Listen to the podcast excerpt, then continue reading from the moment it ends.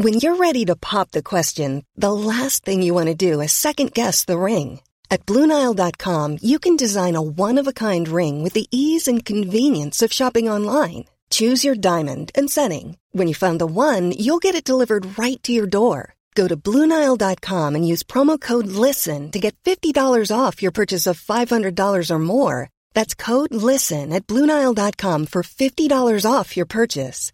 Bluenile.com code LISTEN.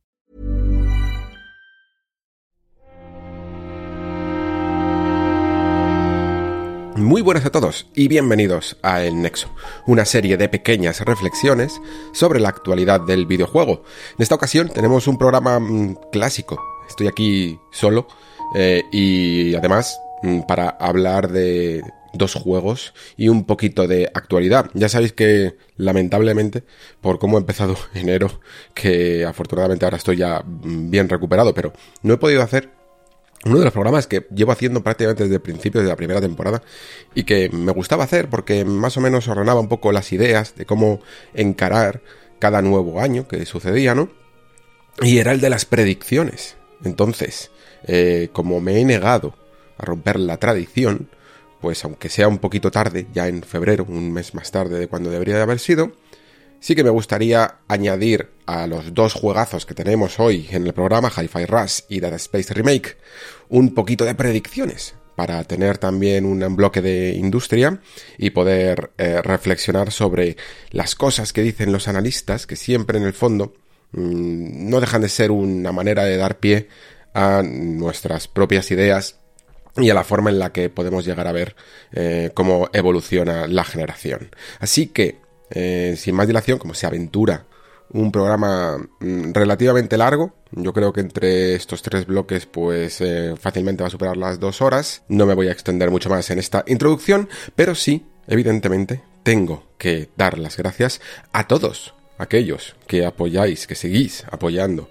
a El Nexo en la plataforma Patreon y en la que accedéis a una serie de contenidos extra eh, y que además estos últimos meses Habréis notado que estamos modificando algunas cosillas, estoy intentando dar más pie a que podáis eh, comentar, eh, antes incluso proponiendo el tema y poder leer vuestros comentarios en, el programa para después hacer las reflexiones o incluso votando algunos órdenes o algunos temas, eh, pues para ver también un poco qué os interesa, qué temas os interesan más, qué temas os interesan menos, que a mí la verdad me ayuda bastante. Así que nada, animad a todo, animar a todos aquellos que, que todavía no se hayan lanzado, eh, si quieren apoyar este nexo, pues eh, ahí tienen también un montón de contenido que espero que os esté pareciendo interesante. Yo la verdad es que de verdad que intento currarme bien los temas y traer un poquito también de originalidad a esa parte del programa.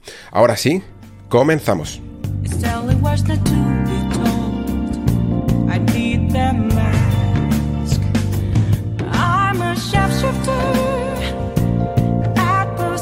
Y comenzamos, como decía, con las predicciones. Ya sabéis que normalmente suelo irme a Games Industry, que suelen hacer un artículo en enero eh, sobre algunas eh, predicciones que tienen los analistas invitados. Suelo coger las que más me parecen interesantes porque estos analistas muchas veces pues se dedican casi más a no solo a videojuegos sino a tecnología y, y, y cuando cubren videojuegos lo cubren desde un punto de vista quizá incluso más abierto que lo que hacemos aquí en el Nexo, meten móviles, meten criptomonedas, meten un montón de cosas que a mí sinceramente no me interesan. Entonces, como son muchas, pues suelo hacer un poco criba y en esta ocasión pues me he quedado con, a ver cuántas tengo, dos, tres, cuatro, cinco, seis, siete, ocho, tengo casi diez, eh, son bastantes. Así que voy a, voy a acelerar un poquito el ritmo y vamos a empezar con este Doctor Sercantoto que, de Cantan Games, que es uno de los que suelen eh, todos los años invitar. Y dice así, sobre los precios eh, en general de de los videojuegos, entiendo, y de, y de, las consolas, que van a seguir subiendo. Dice, hasta ahora no todos los estudios han subido los precios para hacer frente al aumento de los costes de producción y de otro tipo en el desarrollo de juegos, pero es probable que los jugadores vean subir los precios de forma generalizada en 2023. Creo que esta tendencia no solo afectará a los títulos AAA individuales, sino también a las suscripciones y al hardware, especialmente de Microsoft. Sin embargo, si Nintendo no lanza nuevo hardware, espero que los precios de Switch se mantengan estables este año. Bueno, pues es algo que más que predecir el futuro, la verdad es que es un poco ver la continuidad de lo que ya van siendo años anteriores, ¿no? Ya lo hemos visto el año anterior con, primero con MetaQuest, y luego con PlayStation, como los precios han subido por, debido a la inflación, pero aunque la inflación a lo mejor luego se regule más adelante, ya veremos cómo, cómo se quedan estos precios, que muy probablemente, ya sabéis, luego no vuelvan a bajar. Eh, dice, dice Microsoft, porque claro, es evidente teniendo en cuenta las declaraciones propias de Phil Spencer que decía que lamentablemente ellos también en el futuro van a tener que acogerse a esto, y de hecho eh, recientemente ya se ha ajustado el precio de la consola en Japón y aunque esto mm, de momento eh, se reciba como en plan, ah, bueno, es Japón, tarde o temprano va a llegar aquí. Entonces, mm, simplemente, pues aquellos que todavía no tengan la consola, pensar que esta es la primera generación en que las cosas están siendo muy extrañas en cuanto a esa mm, forma de consumir que solíamos tener muchos, ¿no? Que suele tener mucha gente que compra consolas y videojuegos, de me espero a más adelante para alguna oferta. Evidentemente que va a haber ofertas. El problema es que si te suben el precio por la inflación y luego te hacen una oferta, lo mismo estás esperando para pagar el mismo precio de lanzamiento. Así que aquellos de vosotros que tengáis un poquito ya casi seguro en la compra de, por ejemplo, ahora una Xbox Series X o algo así, creo que quizá deberíais de, considerar si, la compráis ya antes de que suba, ¿vale? Porque es eso. Eh, el problema de... O sea, la sensación, y esto creo que lo notamos todos, ¿eh? La sensación de, más, me voy a esperar, me voy a esperar, y de repente que te suba un producto, mm, te quedas con una cara de, uff, ahora sí que me apetece, pero no lo voy a... Ahora sí que no lo voy a comprar. Ahora me voy a tener que esperar más a que baje con una oferta para tener el mismo precio que tenía antes, ¿no? Es una sensación un poco de frustración. Y yo considero que entonces, teniendo en cuenta ya cómo va la consola y cómo están rodadas las máquinas, mm, quien esté muy inclinado quizá debería hacerlo ya. Eh, sobre el coste de los videojuegos también lo estamos viendo, ¿no? Ya cada vez más van siendo esos juegos que que empiezan a acostumbrarnos al precio de 75, 80 eh, euros, ya no solo a lo mejor de las first party, sino de casi todas las compañías, y, es una verdadera lástima. Estoy viendo cosas, por ejemplo, que es que esto lo estoy grabando después. De, la reflexión de Dead Space, que ahí hago un poco de rant sobre el precio de Dead Space eh, en consola. Realmente, aunque su PVP es 79, se podía conseguir por 75, después bajó un poquito a 70, pero en PC eh, se puede conseguir por 60 euros. Empezamos otra vez casi a volver a, esa época en la que realmente había diferencia mm, de, precio en algunos juegos entre, entre los que veíamos en Steam y los que veíamos en consola, que esto cada vez más se ha ido disminuyendo. Y, yo me acuerdo que había una época muy buena, ahora claro, ahora la veo muy buena, en que, por ejemplo, PlayStation 2 a lo mejor, o, o, 360, en que los juegos costaban 60 euros, en PC podían llegar a costar 40. Eh, los veías ahí a 39,99. Y, y, era un precio de PC muy, muy atractivo. Imaginaos ahora novedades a 39,99, ¿eh? ¿Cómo, ¿Cómo sería la cosa? Sería la hostia, la verdad. En fin, que todo sube, evidentemente, o sea que esta, esta predicción es relativamente fácil y que sí, que, que 2023 muy probablemente sea el año en el que se generalicen las subidas de precio. Veamos, veamos si realmente es subida por subida o subida por inflación o, más bien camuflado por inflación, pero que en el fondo es una subida generalizada. Y luego también lo que dice que no afectará solo a títulos AAA individuales, sino también a las suscripciones y al hardware, bueno, hardware ya lo he dicho, pero a las suscripciones pues la, la, historia que siempre os cuento, ¿no? Que seamos conscientes simplemente de que estos servicios, en términos de videojuegos, ahora mismo están teniendo precios relativamente parejos a los que es el cine, y ya sabemos que eso no es lo normal. Los videojuegos siempre han sido más caros que una película de venta física, ¿no? Por ejemplo, y esta diferenciación la vamos a seguir notando eh, en el futuro. Eh, ya veremos a, qué, a qué precio real se quedan ya estabilizados los servicios de suscripción el día de mañana, ¿vale?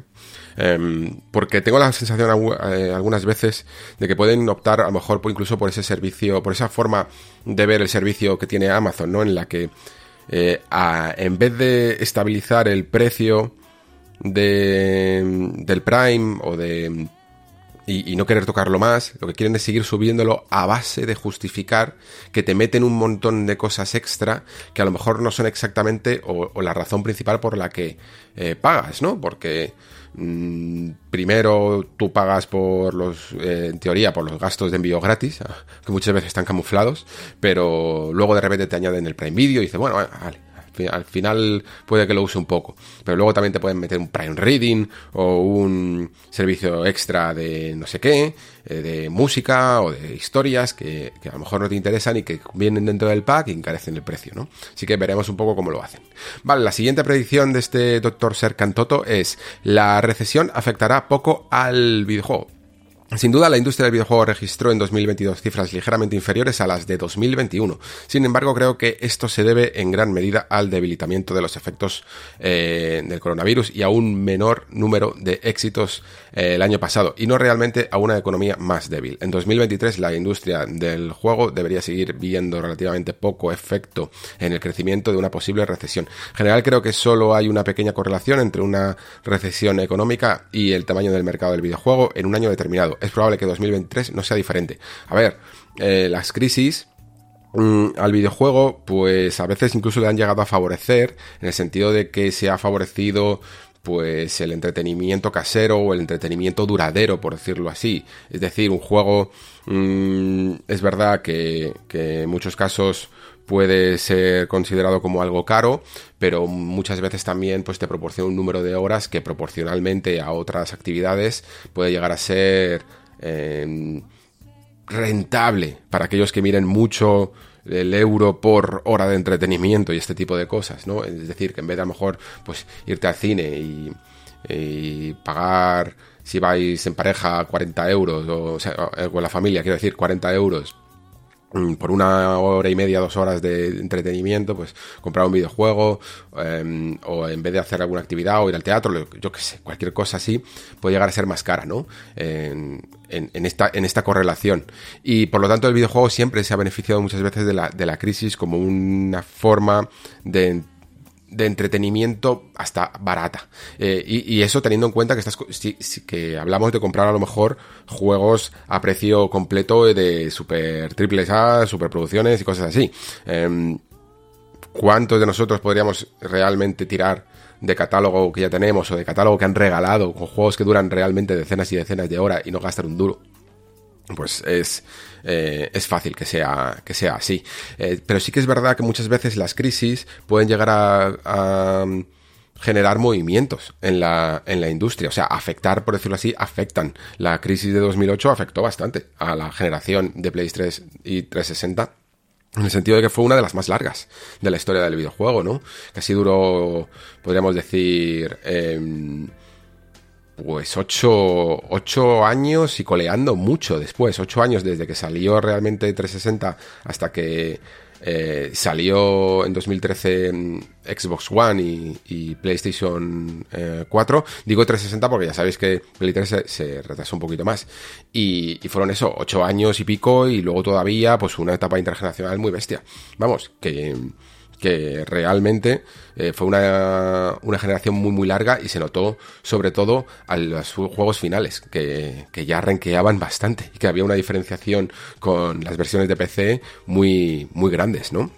En fin, eh, nunca sabemos hasta qué punto puede llegar a, a afectar, aunque a lo mejor no sea en que baje eh, las ganancias y la economía, ¿no? Que, las cifras, como dice aquí, que se han sido ligeramente inferiores, que no vayan a bajar mucho, pero sí que es verdad que pueden llegar a afectar a ciertos hábitos, tendencias o que de alguna manera em, la generación se alargue un poquito más de la cuenta.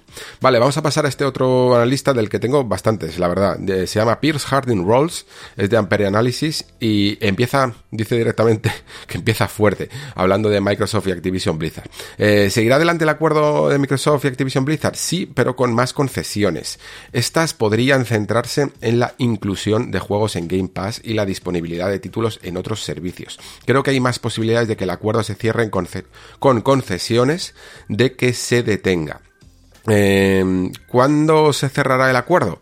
Podría alargarse hasta la segunda mitad de 2023, especialmente si el caso de la FTC llega a los tribunales. Si Microsoft acuerda concesiones y evita los tribunales, la primera mitad de 2023 es posible. Bueno, esto... Mm, esta manera de enfocarlo que tiene el analista es bastante lógica. Eh, al final, lo que básicamente podemos intuir es que el acuerdo se formará eh, sí o sí, pero si realmente a lo mejor Microsoft quiere acelerar eh, cuanto antes ese acuerdo, lo mismo tiene que llegar a hacer algunas concesiones, como dice, ¿no? Porque al final, es que claro, marear la perdiz es también una manera de conseguir, aunque, al final mm, Microsoft compra Activision Blizzard, si lo compra relativamente tarde, puede que la suerte ya esté echada para esta generación y puede que, tendrá que tendría que remolcar eh, más adelante, más tarde o de cara ya a lo mejor a la siguiente generación. Entonces es importante ya no solo que para, para ellos, quiero decir, que la compre, sino que la compre pronto. Eh, les, les surge, por decirlo así, la compra, ¿no? para poder formar su cartera de, y sus meses de lanzamientos eh, y su eh, plan para el Game Pass, ¿no? Eh, porque es que se le suman un montón de juegos también y juegos relativamente importantes. Entonces, lo que dice de las concesiones, cuáles pueden llegar a ser, dice que, que, inclusión de juegos en Game Pass y la disponibilidad de títulos en otros servicios. Pues me entiendo que se refiere a que a lo mejor tenga incluso que ceder que X juego o no salga en Game Pass de lanzamiento, de día 1, o, o que también se le dé la opción a otras plataformas para poder acceder a ese juego a través de servicios y cosas así. Esto es lo que dice el analista, ¿vale? Que podría llegar a tener que hacer unas condiciones que equilibren un poco esa especie de, de balanza en la que se está juzgando todo el asunto. Em, si lo hiciera, entonces a lo mejor, pues, según eh, este analista, la FTC mm, estaría, sería más laxa y permitiría que no, que no se fuera el tema a juicio. Y yo creo que a Microsoft sí que es verdad que le eh, interesa que evitar los tribunales, pero también es verdad que lo que le interesa es mm, tener ese mensaje de día 1 en Game Pass. Y sobre todo Call of Duty día 1 en Game Pass. Si es que además para ellos va a ser va a ser un negociazo porque tened en cuenta que Call of Duty es un juego que que vende mucho, que a la gente no le importa pagarlo porque es su entretenimiento, es como el que renueva la suscripción anual de X cosa que siempre usa, ¿no? Pues así es el jugador de Call of Duty. Entonces, si le ahorras 70 euros de, de juego base, se va a gastar los 70 euros en todo lo que le ofrezcas después, en mapas, contenido, lo que sea, ¿no? Y si se lo mete dentro del ecosistema de Xbox, pues es que le van a venir mm, millones y millones de ventas directas. Es algo que, que necesita, ¿no? Y que además necesita de día uno, porque si no lo puede hacer día uno, eh, no, no termina de encauzar esas, esas ventas hacia su ecosistema de Game Pass, que es lo que quiere, en el fondo, un número de suscripciones mayor. Así que bueno, pues dentro de lo que cabe tiene sentido. Vale, sobre consolas, dice, espero que el mercado de las consolas se estabilice en 2023 tras el declive de 2022. El calendario de lanzamientos de juegos se presenta muy positivo. Si la disponibilidad de PlayStation 5 se mantiene, tiene muchas posibilidades de convertirse en la consola más vendida de 2023, ya que Switch está entrando en las últimas fases de su ciclo de vida. El próximo Zelda venderá mucho hardware de Switch, así que podría estar cerca. No espero una consola Next Gen de Nintendo en 2023. Eh, tenemos 2024 en nuestras previsiones. PlayStation VR 2 de Sony entrará en el mercado en un momento macroeconómico difícil. Creo que se pueden alcanzar entre 1,2 y 1,5 millones de ventas en 2023. También espero Quest 3 a finales de 2023. En general, los juegos de realidad virtual crecerán lentamente, pero seguirán siendo relativamente de nicho. Vale, esto, esta um, predicción me recuerda mucho a la que hizo Javier un poco en, en el Patreon que, en el apartado de las preguntitas hizo sus propias predicciones y, ya acertó prácticamente que iba a haber un pelotazo anticipado de Microsoft y, con ese Hi-Fi Rush. Así que, ojito, ¿eh?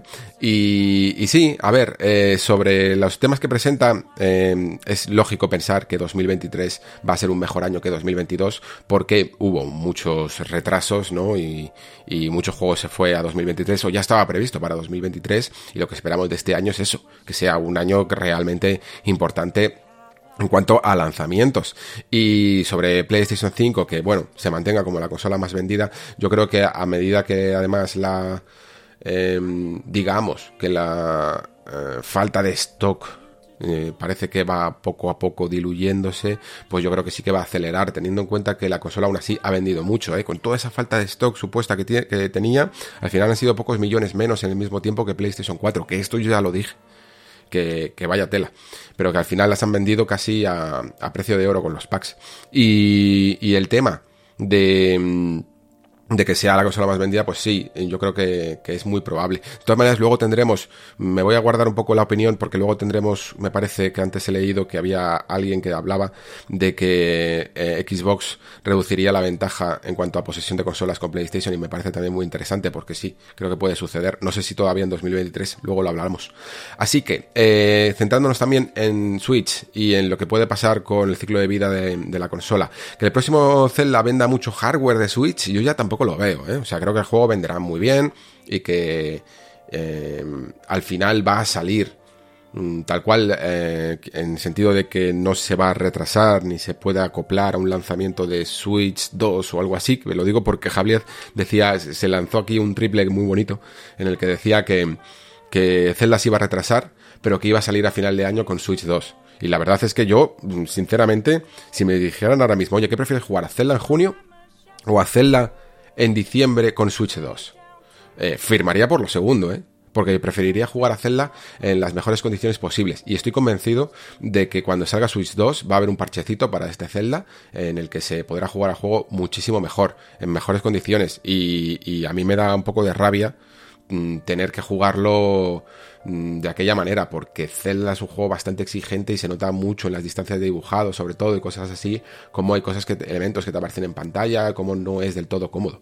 Entonces, que sé que Switch, eh, la consola Next Gen de Nintendo, Switch 2, digámoslo así, no salga, no se espere para 2023, yo ya lo firmo, teniendo en cuenta que para mí sí que hubo una intención, un plan de hacer un modelo, llámalo como quieras, pero lo que quieras. Eh, y que al final se echó para atrás por un poco la inestabilidad del mercado, por la situación y porque además Switch 1 ya estaba vendiendo súper bien. La Switch normal, eh, me parece lógico pensar que vayan a dañar este año, que esperen un poquito a ver un poco cómo se estabiliza eh, el, temas de inflación y de, y de crisis y que en 2024 con un, una esperanza de que las cosas vayan un poquito mejor. Si, si en el fondo quizá incluso la crisis, aunque estamos incluso más centrados, pueda llevarlo más, eh, no, afecte tanto a lo mejor a la tecnología, se, que se quede más en otros aspectos de nuestra, de nuestra vida, como la inmobiliaria, cosas así, pues podría llegar a ser que 2024 entre en sus previsiones. Teniendo en cuenta que cuando Nintendo está bollante y saludable, le importa muy poco tirarse mucho tiempo con con una misma máquina, ¿eh? porque las ventas acompañan. Siguen, no, no, hay como una sensación de dejadez o de parsimonia que puede haber con otras consolas. Eh, es, como si Nintendo jugara a veces en modo fácil en estas cosas, la verdad. Y lo de PlayStation VR 2 lo veo también muy factible. Lo cierto es que lamentablemente eh, este, estas subidas de precio que hemos tenido y el precio de la PlayStation VR 2 creo que han desmoralizado a muchos futuribles compradores, al menos compradores tempranos, que, a lo mejor están esperando a que el cacharro eh, se acoja a algún tipo de oferta, porque recordemos, es que simplemente la sensación de que las VR 2 cuesten más que una propia PlayStation 5 es ya un, no sé, un golpe de efecto, un... Em, una forma de verlo que, que, echa para atrás. Sinceramente, porque entiendes que es un accesorio y que como accesorio no le vas a dar el mismo provecho que le vas a dar a la propia consola. 1,2, 1,5 millones de ventas en 2023, bueno, eh, no lo sé, sinceramente. No, yo no, no, sé en temas de números cuánto puede llegar a, a vender, pero sí que sé que en general la realidad virtual está un poco de capa caída. Principalmente porque em, la buena salud que estaba teniendo con el lanzamiento de Quest 2 se ha ido a la porra por todo este tema de subidas de precios, de subidas de componentes y, de, mm, y de falta de fe de empresas como Meta, ¿no? Eh, y VR2 llega un poco tarde y llega en el peor momento. Así que a no ser que traigan un excelente catálogo detrás eh, y que tiren ellos mucho del carro en, en VR1, tiraron bastante, bastante del carro. Pero en VR2, de momento, se están apoyando en mucho lanzamiento que no podían compatibilizar con, las con el primer modelo. Juegos que ahora los van a remasterizar, por decirlo así, que te los van a revender también, que estaban en VR1 un precio a lo mejor como si fuera un de remaster, ¿no? De esto clásico que te cobran 10 euros y, cosas así. Y luego, pues en sus juegos de cabecera, que son este Horizon Call of the Wild, y que a, los que yo añadiría, pues que son interesantes, por ejemplo, el Chapter 2 de Walking Dead Sense and Sinners, el, este que no me acuerdo nunca cómo se llama, que es de Supermassive, que, que es, vamos, el primero se llamaba Ras and Blood, no recuerdo cómo se llama este, que también es un rail shooter, pero vamos, es un poco menor.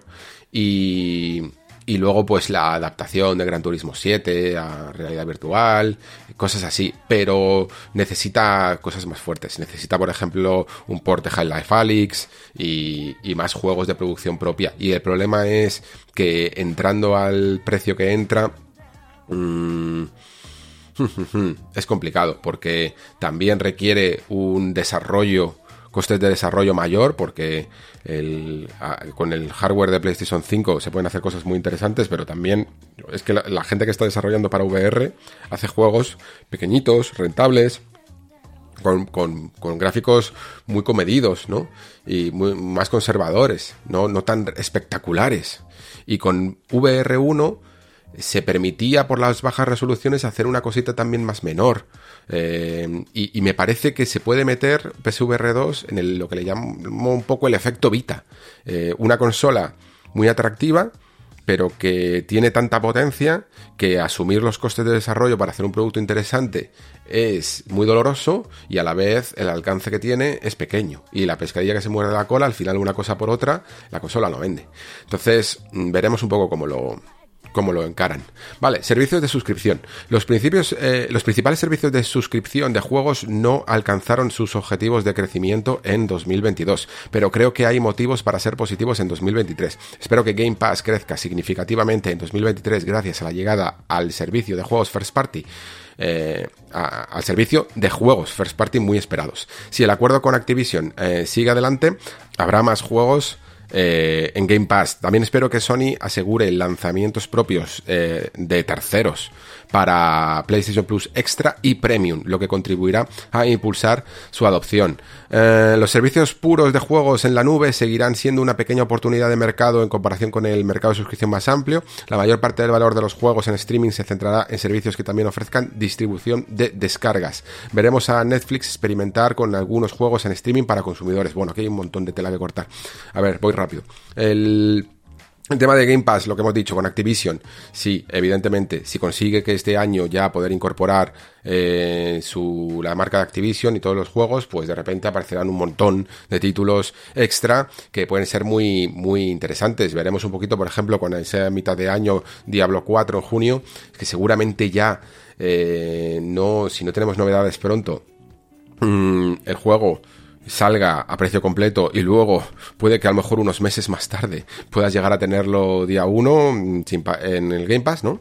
Eh, y eso como yo especulaba, podría llegar a dar que si la, el acuerdo se estabiliza antes de junio, que el juego de alguna manera se retrase, ¿no? Para que poder dar ese golpe de efecto de día uno en Game Pass. Veremos un poco qué sucede con esto. Y luego, por supuesto, también Call of Duty. Entonces, si, si Activision se puede llegar a incorporar, aunque sea rápidamente, aunque estas cosas después tardan en arrancar, pero que les dé ya el, eh, la vía libre para poder meter sus juegos día uno en el Game Pass, mm, evidentemente va a subir la suscripción.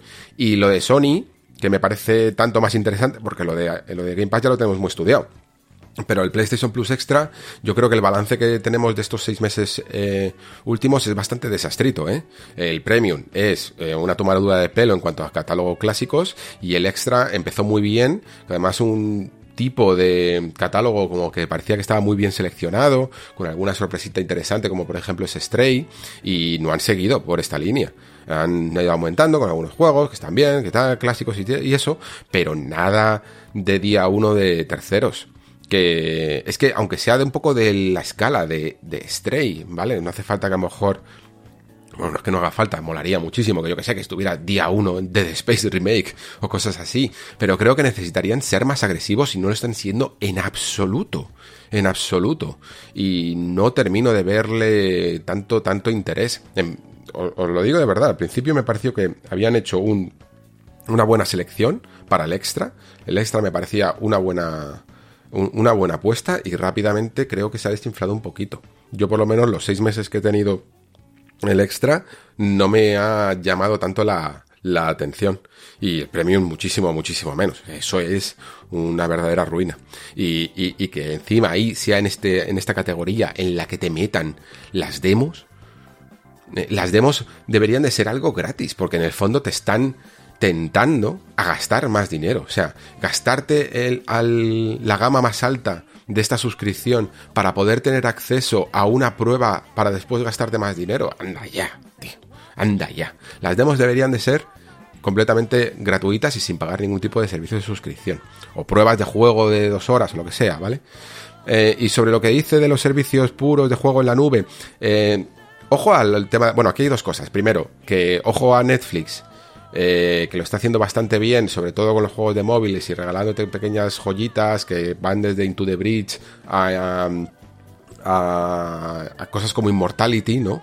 Y luego, en general, al juego en la nube, en cuanto a lo que antes era pues, servicios como Stadia, por ejemplo, que aunque parezca que es que oh, Stadia fracasado, es que claro, el juego en la nube, el juego en la nube yo ya, es que, es que lo firmo al 100%, ¿eh? No voy a decir ni al 99, al 100%, que va a ser una vía tan, tan, tan eh, válida el día de mañana que, que vais a flipar, que vais a flipar. Hasta el punto de que es muy probable que dentro de unos años, en vez de compraros un, muchos de vosotros un ordenador gaming, adquiráis algún servicio tipo eh, uno que por ejemplo yo, yo, estuve probando uno que se llama Shadow Tech que ya lo utilizábamos a veces para, em, bueno, pues para eh, pruebas de estas de preview de, algunos juegos y tal, es una compañía francesa. Y, y ahora ya se está abriendo directamente a todo el público. Y en vez de darte como una tienda en plan Stadia para comprar los juegos allí y luego jugarlos en la nube, lo que te da es un ordenador entero. O sea, tú lo arrancas y te pones en el Windows. Y, por lo tanto tienes acceso a todos tus juegos como tú, como un ordenador normal, ¿vale? Y aunque, bueno, todavía, todavía le falta un poquito de, trabajo, sobre todo además porque, bueno, esta, empresa también está en Francia, a lo mejor el ping es un poco más alto, puede haber un poco de retardo, puede haber todavía algún artefacto que otro.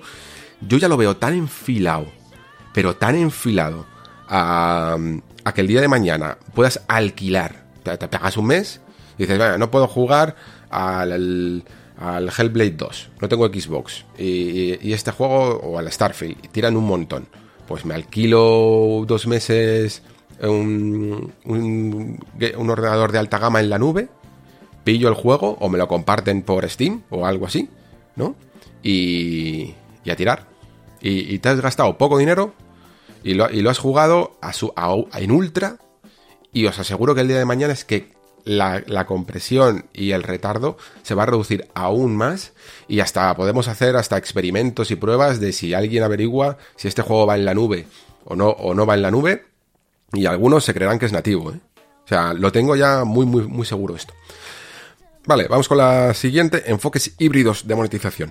La viabilidad comercial de los servicios de suscripción de contenidos como Game Pass eh, se ve reforzada por la posibilidad de combinar modelos de monetización, suscripción y gastos en el propio juego, por ejemplo.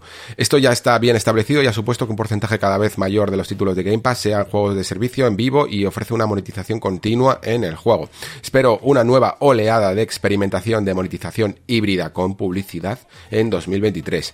Como hemos visto en el espacio del vídeo a la carta por suscripción, esto podría extenderse a niveles de suscripción de menor coste que incorporen publicidad. Por ejemplo, podríamos ver un nivel más barato para mm, Game Pass eh, en mercados específicos.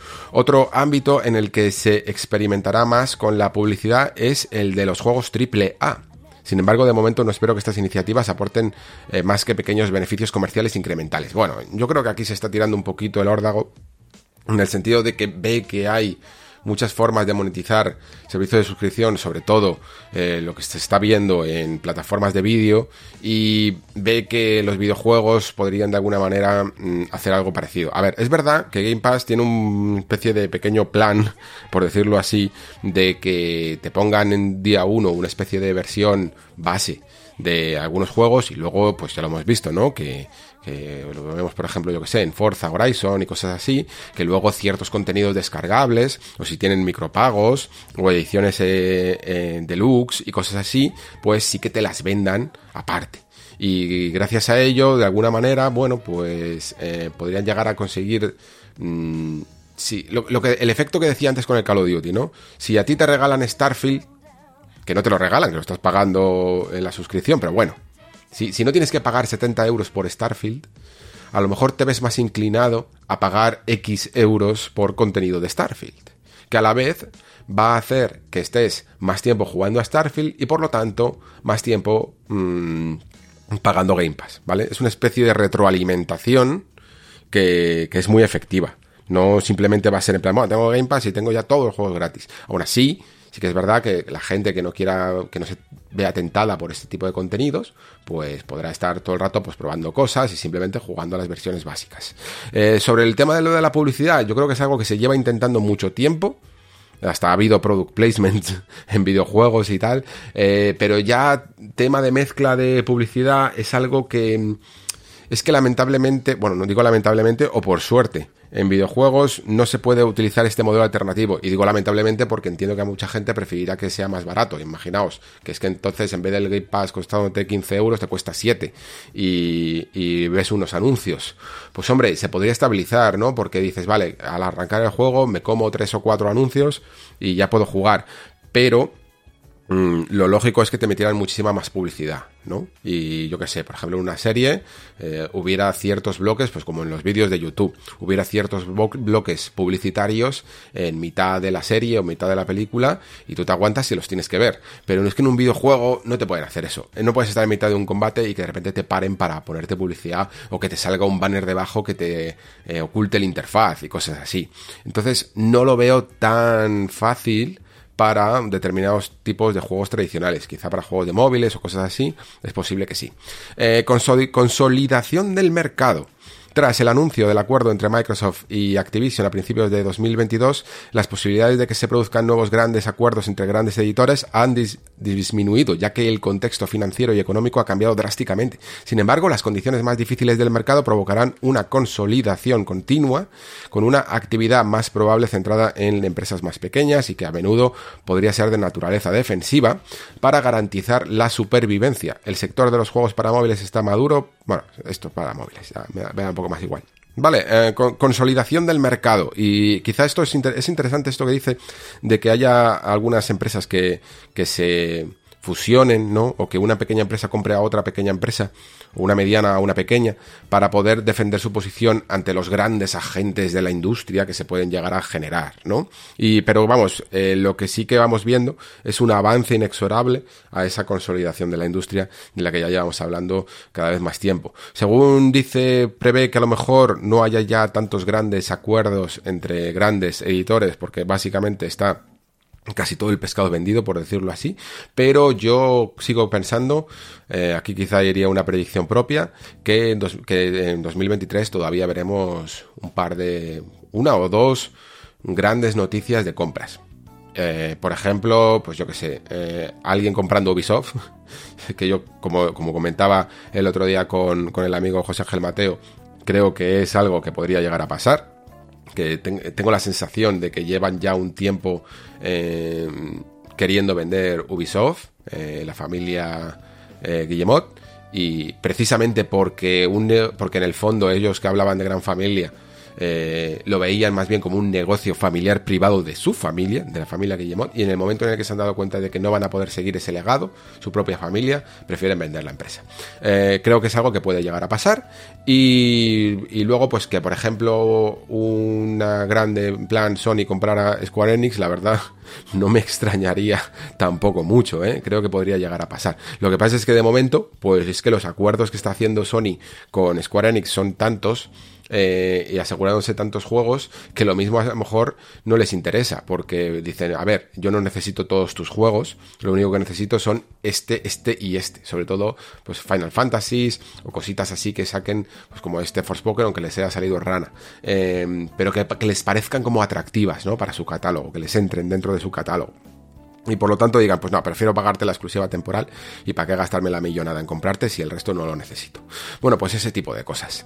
Eh, vale, sigue, última de, de este analista, que ha sido el que más he sacado, eh, que es la IA generativa y el uso de herramientas de eh, inteligencia artificial generativa suscita mucho entusiasmo en el sector de los videojuegos, aunque creo que algunos de los comentarios actuales son otro caso clásico de sobreestimación del impacto inmediato y a corto plazo de las nuevas tecnologías. Al igual que otras herramientas de desarrollo, las relacionadas con la IA, ya sean independientes o integradas en otros productos o conjuntos de herramientas, se utilizarán cada vez más en procesos de desarrollo específicos y se, y se formarán para otros, pero no espero que alteren radicalmente a la dotación de personal o de recursos de forma inmediata. Habrá mucha experimentación en el sector para ver qué funciona y qué no hasta en 2023. Vale, a ver, os explico esto un poco que a lo mejor suena así raro. Lo que quiere decir es que básicamente que no vamos a llegar a nada loco de la inteligencia artificial y ya no hablo de la singularidad, sino de que realmente las IAs de momento se acoplen a nuestras vidas en el día a día o que incluso ese eh, miedo de que nos quedemos sin empleo y todo ese tipo de cosas, pues que de momento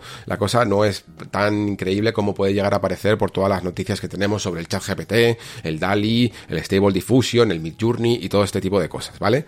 Eh, todavía hay mucho camino que recorrer y habrá que ver cómo se estabiliza ese camino. Pero que lo que sí que puede llegar a ocurrir es que la IA se forme como una especie de lenguaje intermediario entre ciertas eh, aplicaciones o motores de desarrollo. Es decir, que por ejemplo el día de mañana tú en el Unreal Engine, que ya incluso te permite muchas opciones y módulos para no tener que picar código y programar tú directamente a través de pues, este tipo de correlaciones de nodos y núcleos y cosas así, a lo mejor me estoy inventando los nombres, perdonad, porque no toca el Unreal Engine en mi vida, eh, pero que en vez de hacerlo así, mm, lo que hagas directamente es a través a través de una herramienta de texto Simplemente le dices al programa, oye, mira, quiero que se abra la puerta en el momento en el que suceda esto, y él te vaya formando el código que luego tú a través de otros prompts, es decir, prompts son estas indicaciones textuales que le dices a la máquina, eh, le digas, eh, le refines ese código, le digas, no, no, no, pero has hecho esto mal, tienes que ponerme esto de, otra manera, ¿vale?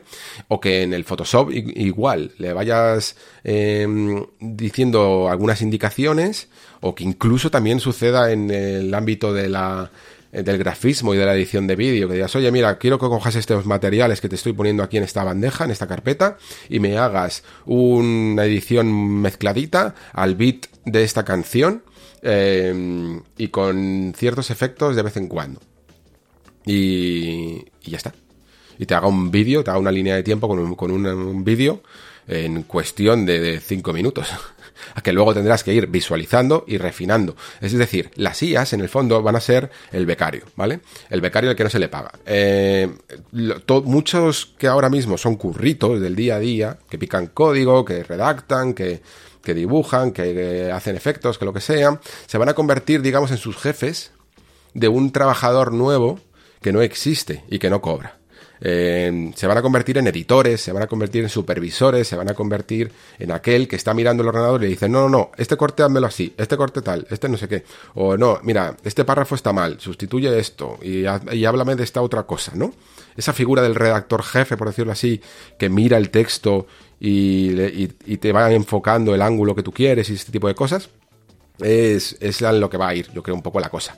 Y evidentemente, pues aunque todavía tenemos sueños de que la IA el día de mañana pueda generarnos misiones secundarias o pueda hacer algoritmos loquísimos en los mundos abiertos de hacia dónde debemos ir o cómo orientar al jugador o, crear voces eh, dobladas automáticamente a través de los speech del actor principal, cosas alucinantes, todavía todavía evidentemente queda mucho tiempo para ello. Vale, y terminamos con eh, eh, Carol Severin de Media Research que dice la que os comentaba antes, las que os anticipaba antes, Xbox reducirá la ventaja de PlayStation en cuanto a posesión de consolas. La adversa coyuntura macroeconómica encaja bien con los esfuerzos de Xbox por ser multiplataforma y en cuanto eh, y agnóstica en cuanto a hardware, así como con su enfoque para ofrecer una buena relación calidad-precio y mitigar la necesidad de que los consumidores desembolsen grandes sumas de dinero de una sola vez.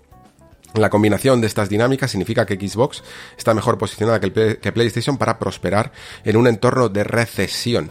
Como resultado, Xbox reducirá significativamente la brecha en términos de propiedad y uso de consolas en 2023. Bueno, no sé cuánto lleva ahora mismo Xbox vendidas. Antes, eh, los más viejos del lugar, conoceréis esta, la página esta de VG Charts que hacía estimaciones de consolas vendidas y que como algunas veces pues no terminan de dar eh, las eh, cifras exactas, pues terminamos usando todavía, aunque realmente las cifras no son exactas, ¿no? De hecho, creo que por ejemplo ahora les falta por actualizarlas, porque me parece que PS5 había vendido 34 eh, millones, ¿no? Eh, que habían actualizado la, la... No, ya hay más de 30 millones en el, a 4 de enero de 2023. Em, decía que, había 30 millones de PlayStation 5. Bueno, pues eso es lo que pone más o menos en VG Chart. Y Xbox Series X y S tiene 20 millones. Eh, hay que tener en cuenta, evidentemente, que ya Microsoft como dice aquí, que son agnósticos en hardware, que me ha gustado bastante, significa que que ya no lo apuestan todo por sencillamente vender una máquina. Y, que les da igual en el fondo que tú te acojas al Game Pass y al ecosistema de PC. O que, incluso compras sus juegos en Steam o que, o que simplemente te acojas a los servicios por la nube, ¿no? Y por lo tanto es difícil ya medir simplemente, o sea, la, guerra de consolas ya no es una guerra de hardware, es más bien una guerra de ecosistemas y de marcas, en el caso de que realmente sigamos utilizando estos términos bélicos. Pero aún así, una proporción de 30-20 creo que está muy bien y que la venta de Activision a Microsoft podría disminuir todavía más y el hecho de, como dice, de la coyuntura eh, mm, económica que vamos a tener estos próximos años, pues puede hacer que mucha gente diga, ah, mira, es que vamos a pasar unas ciertas adversidades y tengo la sensación de que si me compro un Xbox con el Game Pass y tal, pues a la larga voy a terminar ahorrando en ciertos juegos que eh, no voy a tener que pagar. Porque simplemente pagando una cuota fija de 15, yo que sé, imaginaos una persona que se compre tres novedades al año y, ya estaría pagando 210 eh, euros, ¿vale? Que, sería menos incluso de lo que podría llegar a pagar por un año de Game Pass. Eh, a lo mejor no os parece mucho, una, tres novedades al año, pero, pero sí que puede comprar una o dos y luego un montón de juegos en oferta, ¿no? Y a lo mejor dice, pues mira, solo voy a dedicarme a lo que metan en el Game Pass. Y ya está. Eh, entonces, Puede ocurrir, pero también como decía antes, eh, por la parte de PlayStation, eh, creo que también habrá un despunte de ventas en el momento en el que empiecen a liberar, por decirlo así, mm, esta tontería de los packs y, empiecen a tener suficiente em, stock para poder venderte consolas en peladas y ya está, y que cada uno después se compre el juego que le dé la gana, en vez de que te tengan que meter un mando, dos juegos que no quieres y movidas así. Cada vez esto se va limando más pero bueno, eh, lo tienen que seguir haciendo. Y aún así se tienen que enfrentar con esa inflación que, de momento no es par, ¿no? Porque PlayStation ya la ha hecho y Microsoft todavía se está resistiendo el máximo posible para que exista ese sesgo diferenciador de mi consola cuesta 50 euros menos. Es como en plan, vamos a encajar esa pérdida, aunque, o sea, Microsoft yo creo que está diciendo, ya, ya deberíamos de haber hecho esto hace seis meses, técnicamente, como empresa la consola debería ser 50 euros más caro, pero lo que estamos haciendo es asumir el, golpe, asumir la pérdida nosotros, para que el precio parezca un poquito más atractivo. ¿Vale? Esto es un poquito la, la, conclusión que yo sacaría. Eh, bueno, pues nada, este ha sido un poco el repaso. Como veis, a mí me parece siempre, por eso lo he querido poner, al menos en mi opinión, siempre me parece muy interesante este tipo de predicciones porque al menos nos dan una coyuntura de cómo se puede enfrentar el año. Y como habéis visto, casi todos, vale, sí que es verdad que yo me he ido a lo que me interesa, he quitado mucho móvil, cripto y movidas así, pero casi todos hablan mucho de eh, servicios de suscripción muchos servicios de suscripción, de, de, recesiones y de cosas así, ¿vale? Y de, y de maneras, y, de maneras nuevas de monetizar el videojuego. Estos son un poco el momento en el que nos encontramos. Y nada, me, me ha parecido bastante interesante, la verdad, este año. Una pena que no haya podido, digamos, dedicarle el programa completo porque habría añadido más de otros sitios, que se centra más en juegos, en triples que se marca la gente y también habría añadido alguna algo de cosecha propia, la verdad, que, quizá habría estado, que quizá habría estado bien. Pero bueno, mmm, no es el único contenido que vamos a tener en el programa de hoy, porque ahora comienza el bloque de los juegos. Vamos a empezar con esa sorpresa que ha sido Hi-Fi Rush y luego ya terminamos con esa otra eh, gran sorpresa que nos ha dejado ese buen sabor de boca que me ha dejado Dead Space Remake. Vamos con. Hey, I'm Ryan Reynolds. Recently, I asked Mint Mobile's legal team if big wireless companies are allowed to raise prices due to inflation. They said yes. And then when I asked if raising prices technically violates those onerous two-year contracts, they said, "What the f*** are you talking about? You insane Hollywood ass." So to recap, we're cutting the price of Mint Unlimited from $30 a month to just $15 a month. Give it a try at mintmobile.com slash switch. $45 up front for three months plus taxes and fees. Promo for new customers for limited time. Unlimited more than 40 gigabytes per month. Slows. Full terms at mintmobile.com.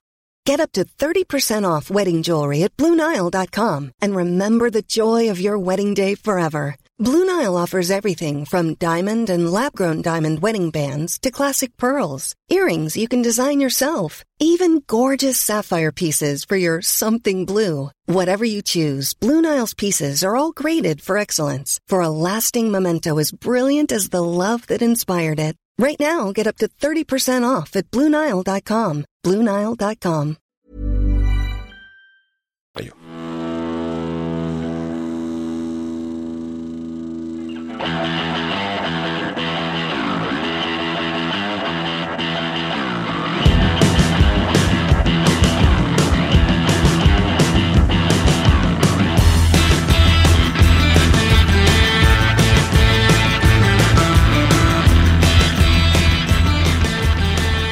Bueno, mm, vamos a comenzar con esta eh, sorpresa que ha sido un visto y no visto. Eh, además es que sin, ningún tipo de filtración, yo creo que es una de las cosas más destacadas que podríamos decir de, un Shadow Drop de esta magnitud.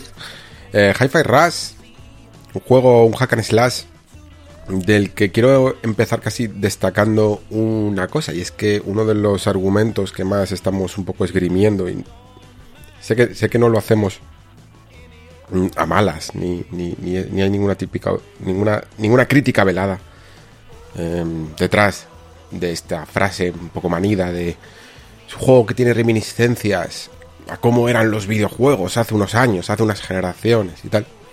Y, lo que significa que digamos que es un juego de otra época, ¿no? Porque evidentemente no lo estamos diciendo en el sentido de que está anticuado. Pero, pero en el fondo, el, programa de hoy va, va mucho de esto, ¿no? Porque de, cómo se actualizan los diseños a lo largo del tiempo, porque estamos hablando de, un título que mucha gente recuerda a un juego casi de, de eh, la primera Xbox, podríamos decir. Y también estamos hablando, vamos a hablar de Dead Space Remake, que en el fondo mm, retoma, aunque refine, el diseño de un juego de 2008, de, Xbox 360 y Play 3. Entonces, eh, ¿qué significa cuando decimos algo así? En el fondo hay más bien un, un intento de, de expresar que el videojuego moderno se ha convertido en algo mm, desmesuradamente grande y desmesuradamente enfocado a sobre todo el público más comercial que sea capaz de asumir toda la inversión todos los costes de desarrollo que hay detrás. Esta eh, batalla por encontrar tu A, ¿no? Si eras un triple A o doble A o qué leches eras, es algo que, que se ha perdido, en el fondo. Han ido desapareciendo casi más, más las categorías, aunque por suerte digamos que las nuevas tecnologías están ayudando a empresas más independientes a conseguir una factura técnica muy loable. Pero casi todo a día de hoy es o bien gran superproducción o bien dentro de un género más eh, independiente, ¿no? Entonces esos mm, juegos medios se han perdido, y el problema no es que se haya perdido por, el grado de, presupuesto, sino por, em, digamos, el estilo, el carisma y la indiferencia a gustar al público masivo. O sea, Hi-Fi Rush no va a apelar al gran público, básicamente. Se, se la pela, podría, podría decir, mal y pronto. Porque busca resonar con un tipo de jugador muy muy específico que fijaos todos los palos que tiene que tocar. Le tiene que molar le tiene que molar eh, un estilo más desenfadado em, de animación, cel shading. Le tiene que molar el hack and slash y, le tiene que tener ritmo, le tiene que molar eh, también un poquito el, el juego rítmico, un poquito más de desafío. Y yo sé que quizá aquí en el Nexo, pues eh, muchos de los que estéis escuchando entraréis dentro de este perfil, tenéis muchos perfiles de, jugador, pero seguro que muchos os motivan este tipo de juegos. Pero, joder, significa que va a un público muy concreto. Y es precisamente, además, de lo que la Bethesda, que además es gracioso esto, de lo que la Bethesda moderna últimamente estaba haciendo, hasta el punto de hacer ciertos cambios de tendencias en algunos de sus estudios, pues para afinar más a, un público un poquito más mediático, ¿no? Mm, apelar un poquito más a las masas por, por las bajas ventas. Y sé que se dice que, que este juego estaba, digamos, em, ya en preproducción antes de, de bueno, de, de todo lo que llega a ser la compra de Bethesda por parte de Microsoft y tal. Pero joder, entra mucho dentro del discurso de pensar que es un juego muy de Game Pass. Es un juego muy de. de. bueno, de salir de la nada, dar la sorpresa y entrar súper bien dentro del, de, este, de este modelo, ¿no? Porque. Por, por lo nicho que puede llegar a ser en algunas de sus partes, probarlo gratis o probarlo dentro del pago de, Game Pass es, un cara, es un caramelito. Pero es que incluso, aunque no tengamos la excusa o la respuesta del Game Pass, lo sigue siendo. El juego lo puedes conseguir a 30 euros. Y, y hasta mucha gente le está gustando tanto que prefieren pagarlo. Prefieren decirle a Tango y a Bethesda en plan, oye, dame más de esto. Que, está muy bien. Y sobre todo cuando sale de lanzamiento a un precio tan atractivo como 30 euros, que es algo que, que, estamos perdiendo, es una, es una, de las batallas que hemos perdido últimamente. Y es esa sensación de que todos los juegos, da igual cómo sean y de dónde vengan, bueno, de dónde vengan no, si viene de una gran editora, tiene que empezar, pam pam, con los 70 euros de rigor. Y eso me molesta, sinceramente, porque creo que hay muchos juegos que directamente los matan por, por estos precios. Porque claro, la, la, filosofía o la teoría, mejor dicho, dentro de las compañías es pues ya la bajaremos.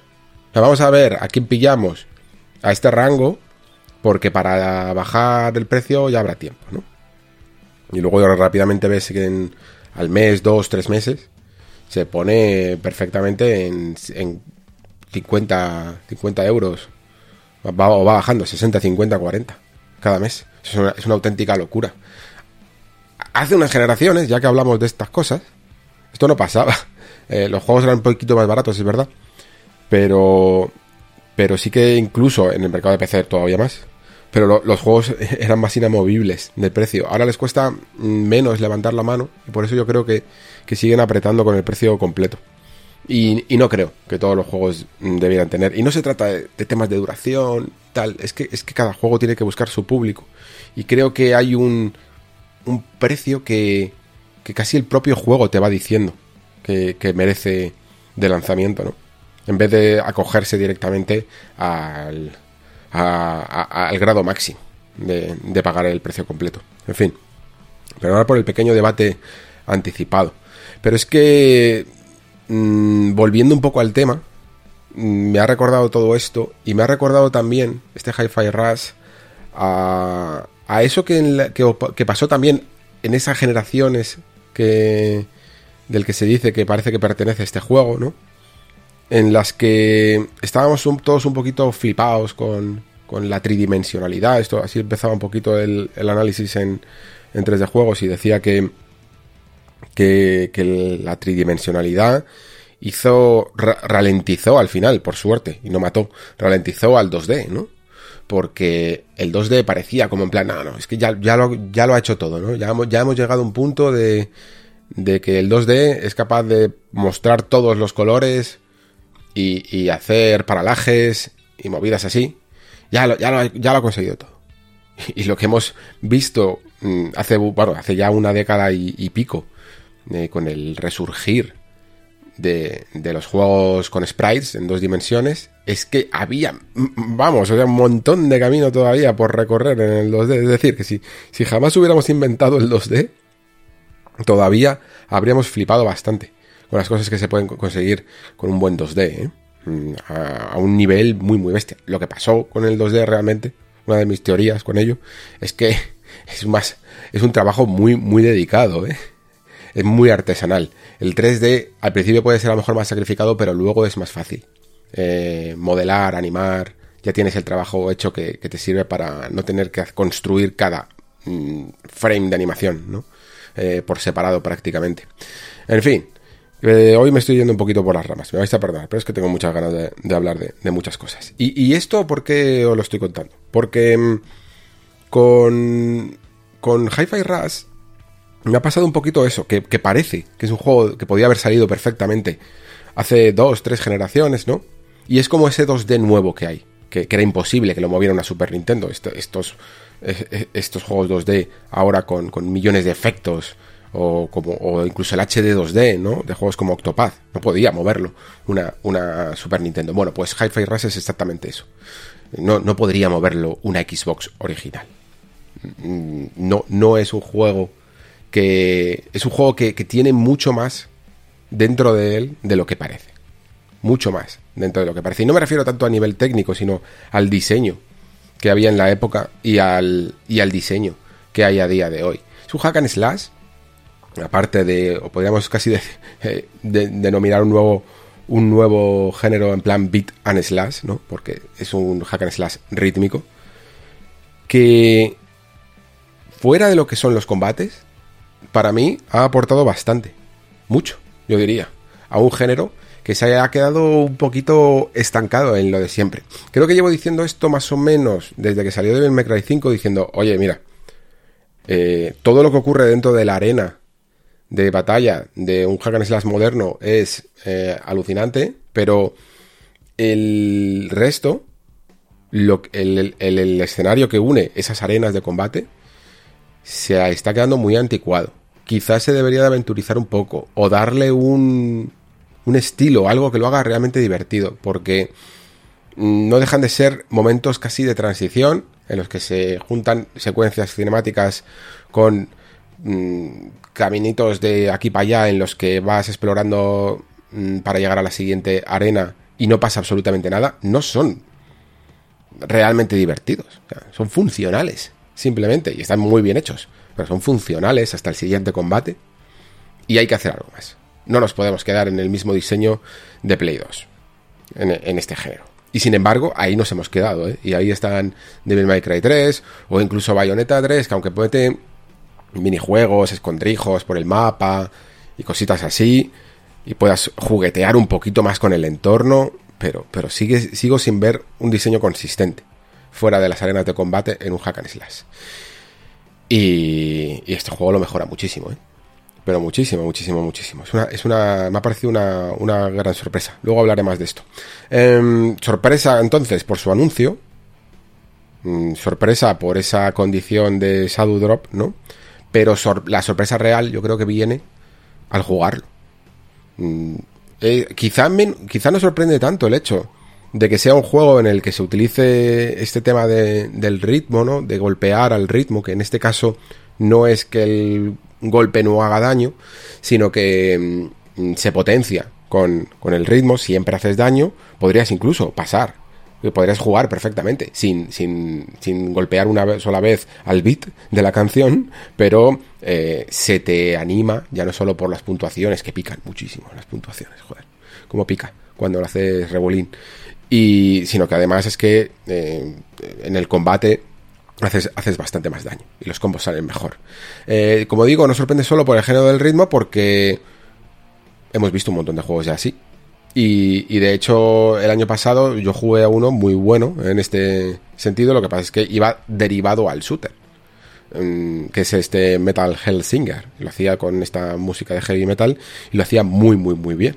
Sea, entras en esa especie de túnel extraño, que efecto túnel que consiguen estos juegos en los que tú mismo te vas moviendo al, al beat. A mí lo que me, me ocurría con, con, bueno, me ocurría con Metal Hellsinger, me ha ocurrido más con, con este um, Hi-Fi Rush, es que eh, ni siquiera, incluso cuando terminaba el combate, la música sigue, ¿no? Y el pim, pim, pim, sigue.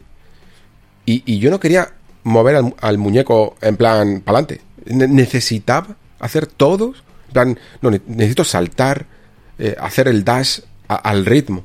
El, el, cuerpo me, impedía moverme normal. Tenía que hacerlo todo al ritmo, incluso para golpear una caja que hay para conseguir em, piezas para mejorar un poco o comprar objetos y tal. Todo lo tenía que hacer al ritmo, incluso aunque no valiera para nada. El juego no me iba a puntuar ni a hacer nada, pero lo necesitaba. Y, eso ocurre cuando haces las cosas bien. Y por, por eso puede que nos sorprenda que utilice algo ya visto, como eh, golpear al ritmo, pero sí sorprende el hecho de hacerlo con gusto. Creo que además, eh, y una de las cosas más importantes dentro del género hack and slash, que siempre me pasa, es que cumple con esa máxima de que cuando terminas de jugar, o sea, las últimas fases son apoteósicas, y cuando terminas, apoteósicas porque son las mejor diseñadas, se ha olvidado ya de tutoriales y tal, luego, luego hablaré de ello. Y, y tú, y sobre todo porque tú has aprendido a jugar. Has aprendido a jugar hasta, hasta un nivel que te dan ganas de, de darle a la pausa, salir del juego y dar la nueva partida. Y decir, no, ahora voy a empezar, ahora que sé jugar, que me estoy acabando el juego y, quiero empezar de nuevo ahora que sé y que no, y que no manqueo. Em, esto es una condición que a mí personalmente y creo que a mucha gente le ocurre. Eh, de hecho, en Bayonetta es prácticamente clave, principalmente porque así ya vas con todas las armas desbloqueadas y tal, pero luego también porque es que te lo pide el cuerpo. Plan, es ahora, cuando ya le he cogido todo el ritmo, he cogido el tempo a, todos los ataques, y ahora es cuando voy a disfrutar mm, fuera de la historia, me voy a saltar todas las secuencias, todas las todas las interrupciones que necesita una primera partida de presentación y el juego realmente empieza en la segunda, ¿no? Lo conocemos muy bien cómo funciona esto. Los que, los que nos mola este género. Y Hacker Slash cumple, cumple con ello. Y de hecho, decía antes lo de los tutoriales, eh, porque, porque sí que es quizá incluso lo que más me ha, me ha costado. Lo que más podría mm, matizar a nivel negativo. Y es que, a ver, es que el problema es que no, no lo puedo considerar como algo negativo porque el juego necesita enseñarte a jugar. Eh, tiene, tiene bastantes más conceptos de los que puede llegar a aparecer en un principio. Tienes los, ataques eh, débiles, tienes los ataques fuertes, pero luego se van uniendo una serie de movimientos como, como la, la, esquiva, el gancho, el bloqueo y el llamar hasta a tres compañeros que lo hacen hasta cierto punto, teniendo en cuenta que es un juego rítmico y que no es sencillamente, ah, mira, este es el parry. No, no, es el parry y cómo haces el parry, cuándo haces el parry y enemigos muy concretos que en algunos momentos te van a poner una serie de, de, combinación rítmica que tienes que solucionar con el parry o estás muy jodido, ¿eh? Y tienes que interiorizar muy bien todos estos conceptos y el juego entonces se tiene que tomar mucho tiempo. Entonces no te dice, a partir de ahora, con el B, haces el parry. No, te tiene que llevar una sala o dentro de extra o dentro del propio juego también para decirte hasta que no interiorices este concepto de este enemigo que te va a atacar a este ritmo, no te voy a soltar de aquí. Porque es que si te suelto, ¿qué te crees que sabes jugar? Que muchas veces la gente que llevamos aquí toda la vida jugando, nos, nos pasamos un poco de listos y decimos que sí, que sí, que sí, que ya menos esto. Y pasamos ahí los tutoriales y luego mmm, alguna información clave mmm, nos colamos y no sabemos muy bien qué hay que hacer. O sea, los tutoriales están algo. Y, y claro, tienen que estar. Pero ralentizan un poquito la, la primera parte del juego. Porque son muchos, muchos, muchos. Hasta luego te sale un robot incluso que te tiene que dar pistas y decirte, eh, pues aprovechalo también para esto, ¿eh? No te creas que el gancho solo sirve para manejarte por el escenario, también lo puedes utilizar para los enemigos. Y todas estas cosas son útiles, pero ralentizan. Y lo que un hack and slash tiene que hacer es ser puro arcade. Es ser todo el rato, moviéndote todo el rato combatiendo y no, y no, y no detenerte, ¿no? Por eso las segundas partidas te fumas la historia, vas a saltar, saltar, saltar, saltar y vas al lío, que son los rankings o las, o las puntuaciones. Vaya, conseguir todo ese es, que es la clave de, del asunto. Eh, en fin, que, que sumado esto al hecho incluso de que al principio, para ser un juego rítmico que no soy el mayor experto del mundo, pero no se me daban, no se me daban mal, teniendo en cuenta que llevo jugando a cosas parecidas, pues yo que sé, hasta desde Guitar Hero hasta hasta este Metal Hellsinger. Y en todos más o menos, pues iba iba tirando bien, eh, pero sin embargo aquí me ha costado un poquito, un poquito más de la cuenta conseguir puntuaciones altas y se nota en la primera partida que iba haciendo eh, puntuaciones de C, B al principio y luego ya iba consiguiendo as, as, as o S al, al final cuando ya me fui habituando. ¿Por qué? Yo creo que es... Al principio me rayé un montón, ¿eh? pensaba que incluso tenía la tele mal configurada. Digo, ya verás, habrá algún postproceso aquí de la tele que me está metiendo retardo y, la estoy liando o yo que sé qué. Pero creo que es más el hecho de que es un juego bastante más desafiante en este sentido. Principalmente porque tiene unos beats un poquito más camuflados. Es una banda sonora un poquito más guitarrera que incluso en Hellsinger que son, joder, eso sí que son guitarras en plan y heavy metal, pero, pero que tenía, tenía las percusiones y los beats más pronunciados e incluso dentro de la mirilla tenías el momento en el que tenías que, que disparar y tal. Aquí es un poquito más complicado, tienes que fijarte en el entorno. Luego tiene un, ritmo de, de cuatro tiempos, que es un poquito más acelerado. A veces yo me encuentro más cómodo cuando, cuando hago el ataque fuerte porque es de dos tiempos y, me da más. Me, siento más cómodo con el, con el ritmo, ¿no? Eh, y luego, aparte, es que tienes que mirar un poquito al escenario para, para encontrar el tono de, de, la canción. Entonces, todos estos hechos, y, creo que además, sumado a una ventana de tiempo en el que tienes que ser muy perfecto para, para clavar el, el combo, pues, y, y, la cantidad de opciones que tienes de, de ahora tengo que preocuparme de, de esquivar o de, o de, bloquear en el momento justo, o de llamar a X compañero, o de lo que sea, o de salir de aquí con el gancho, que hace que al principio era como, uff, qué lío, qué lío, qué lío. Eh, eh, los, salgo bien parado, siempre, porque sales bien parado, pero eh, si bien la puntuación la tengo alta, el tiempo de, la batalla lo tengo alto, el tiempo de, combos clavados me sale muy mal. Me costó, me costó bastante habituarme. Y luego ya, sin embargo, una vez que entré en la zona, por decirlo así, fue cuando mmm, despegué. Fue cuando ya lo tenía muy interiorizado. Ayuda también desbloquear algunos combos para que, yo que sé, si si en vez de darle otra vez a la X, le das a la Y, vas variando, que te apetece un poco variar, pues, pues también sigas haciendo combos largos, eh, todo ese tipo de cosas. Y cuanto más funciones tienes, pues más te ayuda un poco a, a enlazar el, el combo.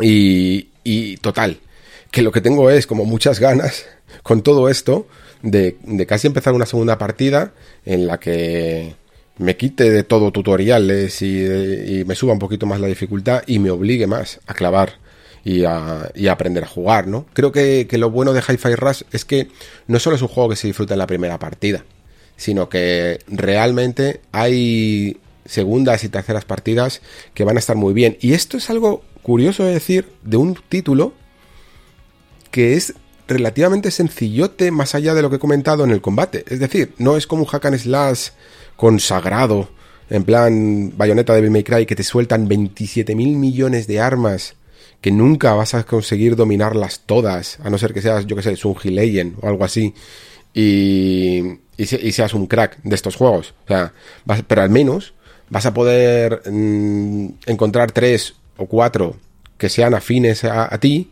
y que te molen, ¿no? Pues en Bayonetta, aparte de las pistolas, en el último ejemplo dices, joder, los yoyos, cómo molan los yoyos. Me apetece pasarme ahora mismo todo el juego con los yoyos. Y le da una rejugabilidad que este Hi-Fi Rush ahí puede llegar a adolecer un poco. Lo que pasa es que lo suple muy bien porque, primero, te apetece volver a jugar un poquito más desafiante y habiendo aprendido a jugar. Y segundo, tiene algunos secretitos en las, en las misiones, o sea, perdón, en, en los niveles que la primera partida están bloqueados. Así que mm, cumple, cumple con, lo que debe ser un hack and slash de poder empezar una y mil veces. Creo que ha debido de ser bastante complicado encontrar el. o, pulir más bien eh, la dinámica esta de, de ritmo para conseguir algo perfecto en el que todo el mundo se sienta mínimamente satisfecho. Es decir, que el jugador más ocasional, no sé cómo llamarlo, el que le apetezca un poco probarlo, pero que no sea ultra fan y, hardcore del hack and slash, pueda sentir que, que a veces cuadra el ritmo, ¿no? Pero que además el jugador experimentado se sienta verdaderamente recompensado y no como que el juego le está perdonando que no haya ido exactamente al ritmo, ¿no? Es un juego que lo tiene muy muy ajustado porque necesita enseñarte a ir en contra de todos los otros hack slash que has jugado, que es muy machacar el botón casi, o hacer combos cuando más o menos a ti te dé la gana, eh, y en el que se trata más de, pues eso, jugar bonito, eh, y no tanto y ir rápido. Pero aquí, muchas veces, hay que gestionar el tiempo y tener la paciencia para que si has perdido el ritmo, no apresurarte y encontrar el momento y el tono de la canción antes de empezar a darle a los botones. Y esa, eh, esa sensación, la verdad, de evitar la tentación de tocar el botón, me ha parecido muy curiosa. Nunca, nunca la había tenido. Concentrarte un poquito más en esquivar, en, en encontrar el espacio para que no sufrir daño, y una vez que has recuperado el... ¡Pam! Vamos otra vez. Vamos otra vez. Y está muy bien. O sea, es, una, es una mecánica que, de, aunque la propia mecánica de ritmo no sea original, aplicado a las reglas de un hack slash, sí que me lo parece. Sí que me parece que está muy, muy conseguido. Em, bueno, ¿qué más? Eh, os hablaba antes de, de lo que ocurre fuera del combate. Fuera del combate es un Hi-Fi Rush. No es que haga nada revolucionario, pero es que el problema es que, que el género no estaba haciendo absolutamente nada, ni siquiera evolutivo en muchas, muchas generaciones. Como, digo, eh, estaban creando zonas de tránsito funcionales porque sabían que, o sea, es como en plan, no, conozco mi público. Lo que quieren es arena de combate. Lo que quieren es meterme aquí y es como en plan, no, no, no, todo lo que hay en el juego tiene que molar. Todo lo que hay en el juego tiene que funcionar.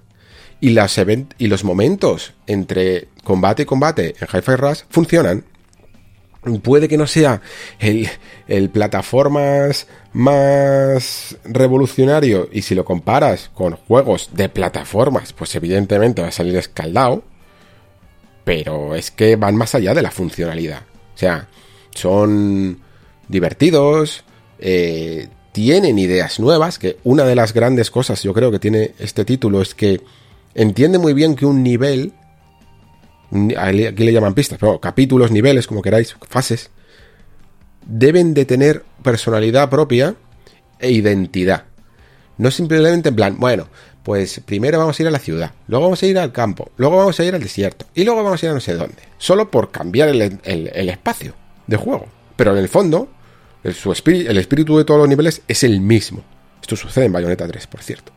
Em, no, lo que hay que hacer es en plan, mira, aquí nos vamos a centrar en esquivar eh, obstáculos de, de cajas y tal, vas a una especie de cinta transportadora y vas a evitar cajas que aplastan y tienes que hacerlo al ritmo.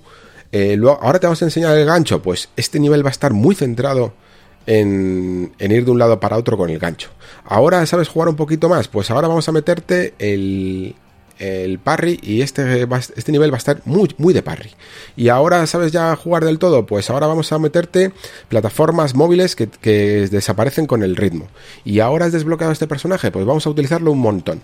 Y ahora mm, ya sabes jugar, pues vamos a rellenarlo todo de láseres que van al ritmo. Y ahora tienes que escalar una torre altísima. Y ahora tienes y ahora en este nivel eh, vamos a meter un poquito más de historia, aprovechando que es un museo. Y, todos los niveles están planteados así. En una mesa de desarrolladores diciendo, no solo importa que sea un desierto, que sea un bosque o que sea no sé qué. Vamos a crear la identidad jugable.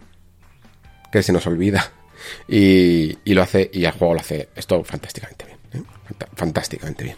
A mí me divierte mucho, incluso aunque no yo, ve, yo lo vea y digo, vale, sí, no es yo que sé el Jack and Daxter o, o algo por el estilo. Eh, Ratchet and Clank o el Prince of Persia de, de las plataformas. Pero, pero, son pero van más allá de la funcionalidad, quiero decir. Eh, tienen identidad y se me hacen muy variados. Y el juego creo que es muy consciente de lo fácil que es la sensación de reiteración. Y entonces hace esto con todo. Lo hace con los enemigos, lo hace con la combinación incluso de enemigos a la vez, ¿no? Lo hace incluso dentro de las propias dinámicas de ataque de los enemigos, en plan, mira, Vale, eh, ya sé que con este enemigo le podrías ratear y, y terminar que no te toque, pero mm, dándole eh, unos ataques muy básicos. Pero lo que vas a conseguir es enfurecerle y entonces te tienes que enfrentar a esta combinación de, de, de, parries que, que, tienes que hacer en un momento y aquí no hay... No, no hay medias tintas, ¿eh? O sea, hay algunos enemigos como el samurai que como no le pilles el parry bien en, la, en el combo, a lo mejor es una especie de, para que os hagáis una idea los que no hayáis jugado, de repente eh, enfocan al enemigo y aparecen unos rayitos, que es como el símbolo del parry, y el enemigo hace como y tú lo que tienes que hacer es parry, parry, pa, pa, pa, pa, parry. Y hacerlo justo eh, en el momento, pero además clavado con el círculo que te va a salir. Son momentos que te puedes poner muy nervioso y que como además pierdas la onda, te, te llevas todos los ataques ¿eh? y te, puede quitar toda la vida y tienes que empezar el combate de nuevo. Hay casi un doble o nada porque si lo, si lo salvas le matas de un golpe, pero que te cambia la intensidad del combate de una manera muy, eh, muy llamativa, la verdad. Eh, no me lo esperaba para nada. Todo lo, que, todo lo que hace con los enemigos y con los jefes finales, casi diría que me lo esperaba menos, porque lejos de ser casi como un jefe final de vida en el que tienes que aprenderte un patrón y ya está, y contrarrestarlo y, golpear cuando en la ventana de tiempo adecuada. Son muy originales, cada uno con una dinámica muy única, que te ponen situaciones muy estrambóticas e interesantes y que, y que, y que son muy variados, la verdad. Eh, hay, había momentos, sobre todo al final, que veía al enemigo y decía, qué ganas tengo de partirte la cara, macho. Qué, ganas. O sea, es que, es que sabías que lo ibas a disfrutar, solo de verlo. Y de ver un poco cómo iba. Y con, ideas muy, muy buenas. Es un juego pequeñito, pero que dura lo justo para que no se le acaben las ideas, para que no se sientan fatigadas y agotadas. Y eso, pues, mm, gusta, claro. Por, por todas estas cosas, yo creo. Estamos tan contentos con, con Hi-Fi Rush. A ver, el tema de, de la historia, eh, yo tampoco eh, creo que le, penalizaría. Yo, yo, sé que hay gente que dice, bueno, la historia le ha gustado. Mm, a mí me parece una chorrada monumental, ¿vale? Lo que pasa es que a mí me da igual. A mí todos los, todas las historias, me da igual que me pongas un bayoneta, un Devil May Cry, me parece una chorrada monumental. Eh, de hecho, puestos a, hacer un ranking de chorradas, me parece menos chorrada que Bayonetta 3, por ejemplo. mm, que, es una chorrada supina. Y, y lo bueno es que al menos, aunque la historia en sí me dé absolutamente igual, está contada de una manera muy divertida y, y no me ha importado ver las cinemáticas, mientras que en Bayonetta era en plan, por favor, acaba ya, acaba ya. En, en Hi-Fi Rush era como en plan, joder, ¿qué, qué, primero, qué trabajazo de animación os habéis marcado, que no me lo esperaba para nada. Es un cel shading increíble. Esto es lo que os decía un poco de en plan, fijaos, hasta a nivel técnico, aquí demuestra que no, que no son cosas que no se podían hacer antes. Y tiene un trabajo casi de, de lo que sería proporcionalmente las expresiones faciales más realistas, pero en un cel shading. Están súper cuidadas, súper cuidadas. Y además, al ser tan exageradas, porque es un estilo cartoon, han debido de ser muy trabajosas ¿eh? de conseguir. No es lo mismo cuando pones a un tío con un traje a hacer motion capture y le pillas tal cual a tener que refinar un dibujo animado que hace tanto expresiones faciales como corporales que no existen en la realidad, que no son fáciles de conseguir en la realidad, porque tienen movimientos, eh, tortas que se da Chai, que es el, eh, como se llama el personaje principal, que, que no son fáciles de hacer. ¿eh? Hay mucho trabajo detrás de, estas secuencias. Y a veces incluso he llegado a, llegado a hacer chistes que, que me he reído mucho. Entonces, pues al final es eso, es una historia que, incluso con sus aires anticorporativistas que me han gustado, pero que evidentemente tampoco le voy a exigir que, lo lleve más allá de lo normal, que es lo que hace, em, pero me he reído y, las he disfrutado mucho y, tienen mucho tienen, tienen mucho encanto, la verdad. Pues, los propios personajes en sí también tienen mucho encanto. Le, pillas cariño a Chai y le pillas eh, cariño a Peppermint, a, a Macarón, a todos a 808, a todos. Vamos, es, es, muy llevadera. Y además, y además que esto sí que ha sido, de todas las sorpresas que ha sido este juego, esta sí que no hubiera dado un duro por ella. El, el doblaje español es increíble. Pero increíble. Y sorpresa por partida doble, porque en general ya sabéis que no me gustan mucho los doblajes en español. Me parece que están totalmente descontextualizados. Descontextualizados muchas veces en, en, en el tono y la emoción, pero también muchas veces por problemas de traducción. Y este juego hasta pilla súper bien, em, digamos que juegos de palabras, segundas intenciones y cosas así. Em, las retransmite muy bien como si hubiera habido realmente una dirección detrás. Y aunque, y aunque sí que es verdad, claro, siempre podrías decir, bueno, es que no es lo mismo Mm, doblar a un personaje hiperrealista, ¿no? Que a un dibujo animado. Vale, sí, pero aún así se nota el extra de, de saber hacer y de, y de calidad que tiene este el doblaje de Hi-Fi Rush, ¿eh? Pero muchísimo, ¿eh? Desde el primer capítulo. Se nota que ya aquí estás algo que merece la pena y que se puede perfectamente escuchar sin tener la sensación de que te está arruinando la personalidad y el tono de los personajes. Muy, muy bueno, ¿eh? muy, muy bueno. Y decía que, que es sorpresa por partida doble, porque precisamente es que Bethesda era malísima.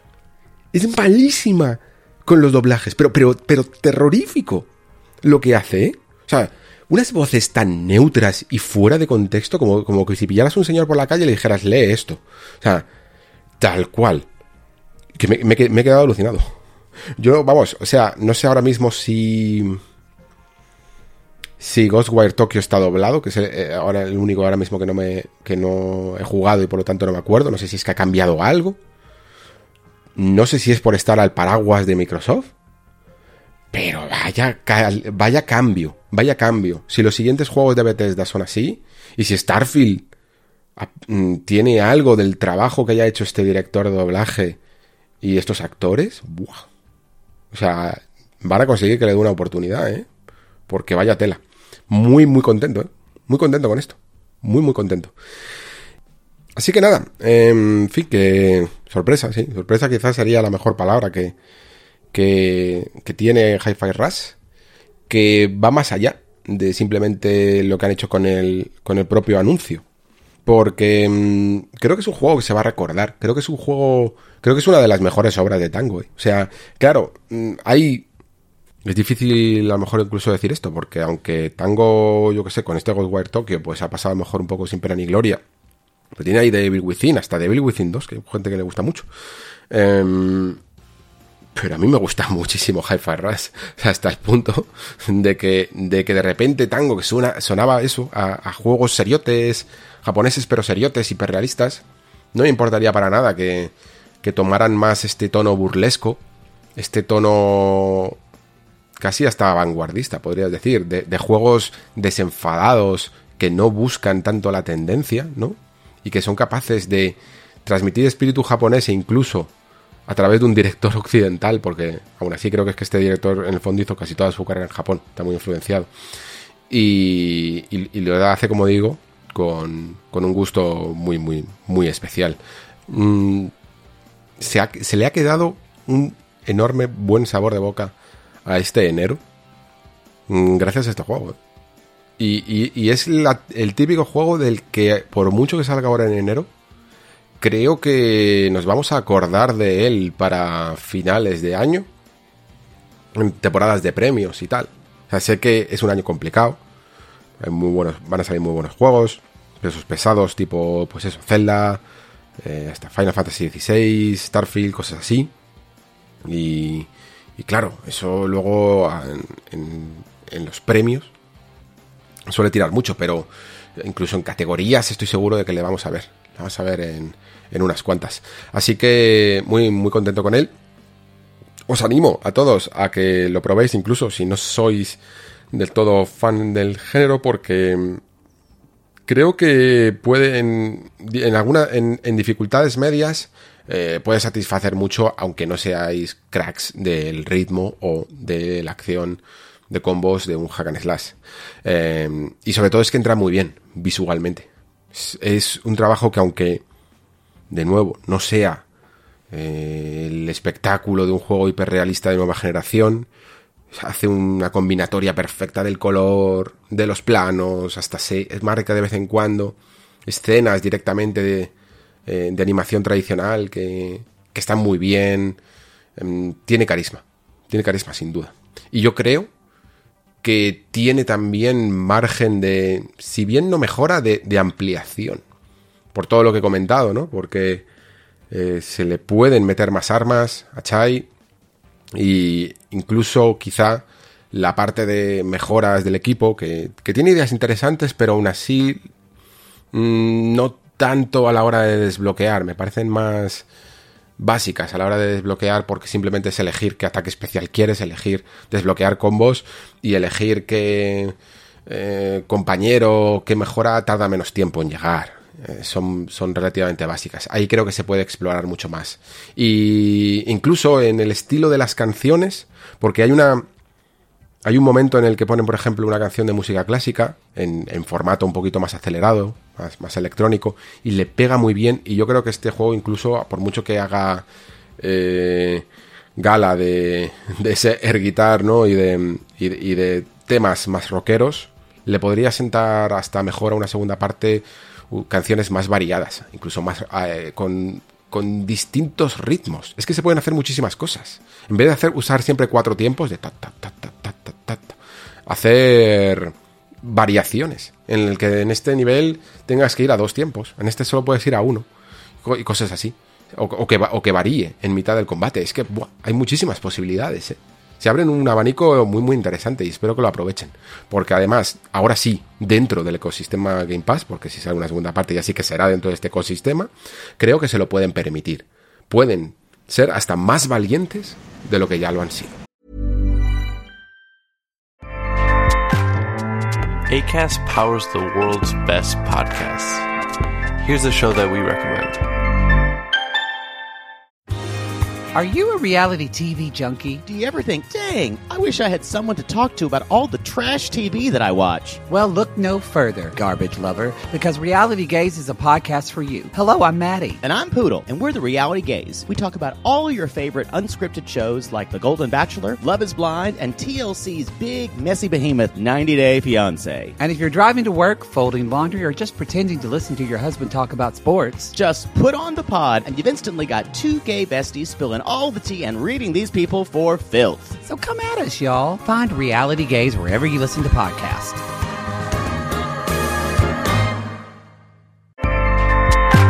ACAST helps creators launch, grow, and monetize their podcasts everywhere. ACAST.com.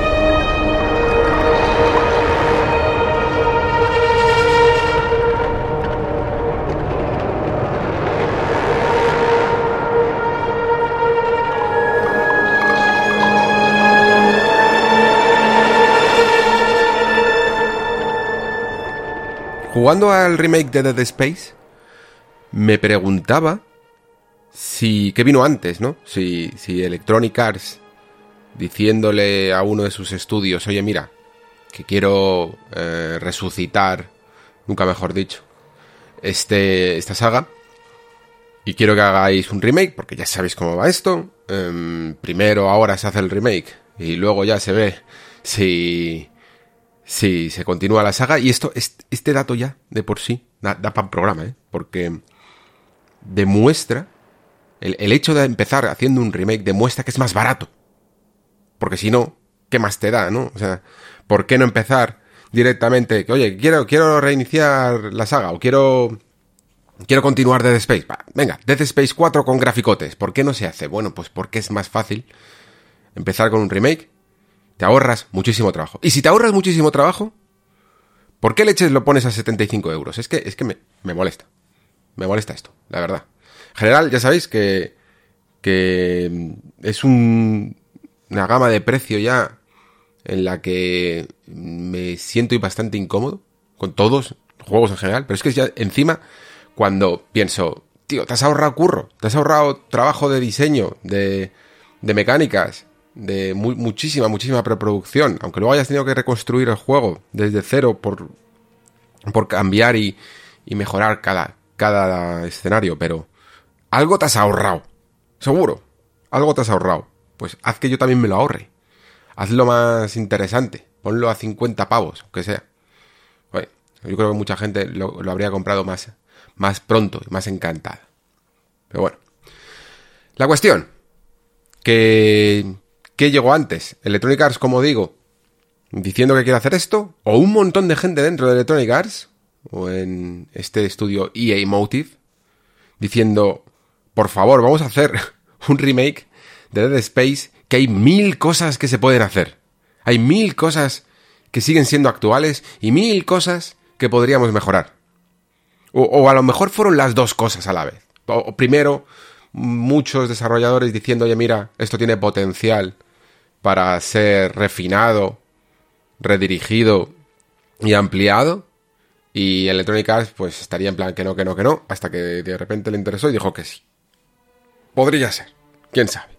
Pero lo digo porque es que jugando a Dead Space Remake te das cuenta de la cantidad de cosas que, que hace bien y que hace nuevas.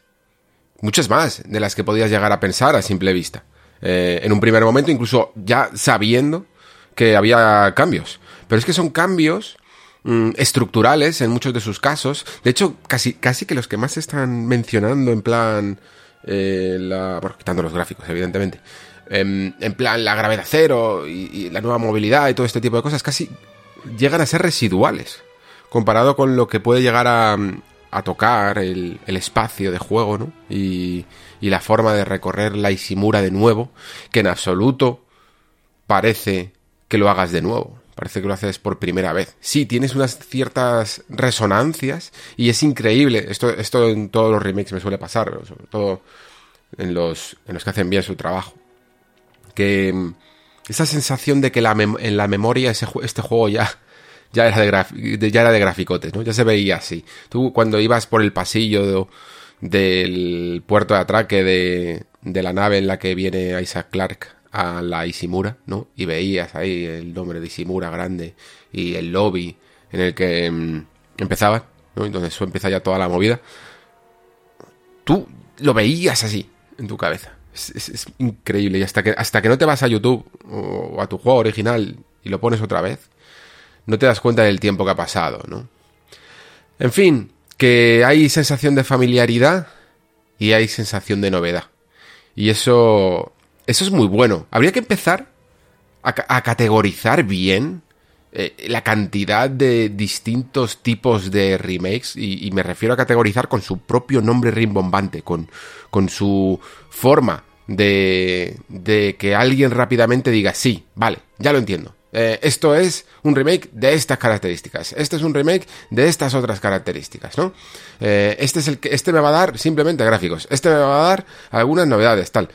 Porque empieza a haber un montón. Como digo, existen los remakes que son puramente visuales. Existen los remakes que. que directamente casi parecen un reboot. Que llegan a, a cambiar eh, lo que serían las mecánicas nucleares del propio juego. Este, esto no sería el caso de Dead Space Remake. Estaría un poco en la media, ¿no? Por un lado, hay mucho de cambio eh, gráfico, hay un poco de cambio de diseño de nivel y hay también otro poco de cambio de mecánicas, pero el núcleo de, sobre todo el, de como shooter, sigue prácticamente invariable, ¿no? Entonces, id proponiendo nombres, porque sería muy fácil si empezamos a entender bien las diferenciaciones entre no solo remake y remaster, eh, que cada uno entienda cuál es lo que más le gusta, eh, cuál es el tipo de remake que más le gusta. Em, y también esto creo que demuestra la... Bueno, digamos que la, prueba final a la que se puede llevar, eh, llegar a, tener un videojuego, ¿no? Que es la, la prueba del tiempo cómo hay juegos que son que solo necesitan a lo mejor un, cambio visual, sencillamente, porque su núcleo, como decía antes, es, muy bueno. En caso esto, esto también nos indica, viéndolo así, ¿no? Ya tenemos la primera pista. Esto nos indica que Dead Space ya era un juego que tenía un núcleo jugable muy muy bueno, pero que aún así había cositas eh, que se podían que se podían llegar a cambiar. Pero la base del primer Dead Space, eh, este remake demuestra que era muy sólida y sobre todo que, vamos, que casi era un juego adelantado a su tiempo. A mí me cuesta ahora eh, pensar que, que, sobre todo este Dead Space 1, que es el mejor, ¿vale? Vamos a ser claros, em, que, que, llegara tan pronto, que llegara en ese 2008. No sé, me parece ahora mismo pensando en una locura. ¿Por qué? Porque como digo, tiene un combate muy interesante, primero porque daba unas sensaciones muy buenas, que sí que es verdad que ya en la época eh, se habían conseguido, porque esa sensación de impacto, eh, ya siempre os he hablado muy bien y muchas maravillas de Resident Evil 4, que, llegó antes, pero aquí también la tienes, la sensación de contundencia de las armas y de cómo afectan físicamente, ¿no? Cómo, cómo se solapan eh, estas pseudo balas, ¿no? Pues no dejan de ser armas que no son armas, que son herramientas de ingeniería, bueno, menos el, rifle este de pulsos. Em, qué bien, qué bien le sienta, ¿no? Qué, qué, sensaciones más buenas da al jugador, y ya no solo por la contundencia, sino por la táctica. Porque tienes la sensación de que no estás simplemente disparando a una diana en movimiento, sino que tienes que además hacerlo eh, con un plan detrás, con el afinado en tu puntería de apuntar a las extremidades para que eh, ya no solo para que mueran los bichos, sino para que gastes menos balas, ¿no? Este, esto es, además, eh, otra de las claves del survival en general, ¿no? Survival horror, todo el mundo, si le preguntas a todo el mundo qué, qué elementos son los clave de un survival horror, todo el mundo te dirá, nadie te va a decir este. Y sin embargo, todo el mundo luego te dirá, es verdad. Em, te dirán el terror, el... Eh, bueno, pues la, atmósfera, ¿no? Sensación de estar en, en peores condiciones, eh, avasallado por el enemigo, cualquier tipo de cosa, ¿no? Pero una de las claves del survival horror es la, la eficiencia en tus decisiones y en la gestión de todos los recursos que tienes. Esto claro en el caso de que los tengas, ¿no? Porque hay evidentemente y cada vez más eh, juegos de terror en los que simplemente tienes que esconderte, eh, están a lo mejor más basados pues eso, en el sigilo o en correr o en lo que sea, pero no, pero no en las armas. Pero como te den un arma, cuando te dicen lo de escasez de balas, eh, escasez de balas si te si te has organizado mal, ¿vale? O sea, a todos nos ha pasado que, que, siempre tenemos como, yo que sé, ese juego, ese Resident Evil 1 o cualquier cosa el con el que hayáis empezado, en el que no sabíais cómo iba la, historia, empezabais a gastar balas al principio pensando que veníais de otros juegos y que mm, eh, el juego os iba a cubrir las espaldas y no lo hacía y, era una partida completamente desastrosa. Pero cuando vas con la idea clara de que tienes que ser eficiente, mmm,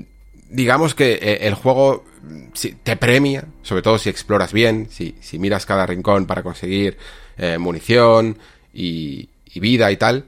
Y Death Space eh, y Death Space Remake es exactamente lo mismo. Es un juego en el que si consigues acertar bien, no ponerte nervioso, no, tirar de gatillo fácil, saber exactamente eh, e ir probando también, evidentemente, pero saber también cuándo tienes que eh, utilizar un arma concreta que es mucho mejor para un enemigo concreto y ese tipo de cosas, o cómo mirar a tu alrededor y, utilizar algunas habilidades extras como el magnetismo y tal, eh, o, o cuándo congelar a los enemigos, todo ese tipo de cosas, al final puedes llegar a, a vamos, a, que te salgan las, las balas por las orejas. Y, y, yo, por ejemplo, en este remake, cuando en el primero morí bastante eh, y, tuve momentos desastrosos, en este no he muerto tanto. De hecho, yo creo que, yo creo que incluso morí más en. Bastante más, diría, en Decalisto. Luego, luego hablamos de eso. Eh, la cuestión. Eso era un, el combate táctico, el desmembramiento, era una de las grandes bondades. Y la otra yo creo que siempre para mí fue el, lo que yo le llamo el script bien entendido. El script como ese elemento de línea de código de programación que, a, que es un activador a que salga un enemigo en tu cara. ¿no? Um, si, hubiera un espectro de buen diseño en el que en un lado de la balanza tuviéramos a un Immersive Sim, en el otro lado estaría eh, Dead Space. Y, no, no en el no, no significa que está, que está mal, no, no, no. Simplemente que en lo extremo de, del diseño sistémico, el diseño libre, que no está encajonado por las. Por estos scripts y por las decisiones del diseñador, estaría un juego de arcane, ¿no? Un juego, un immersive sim.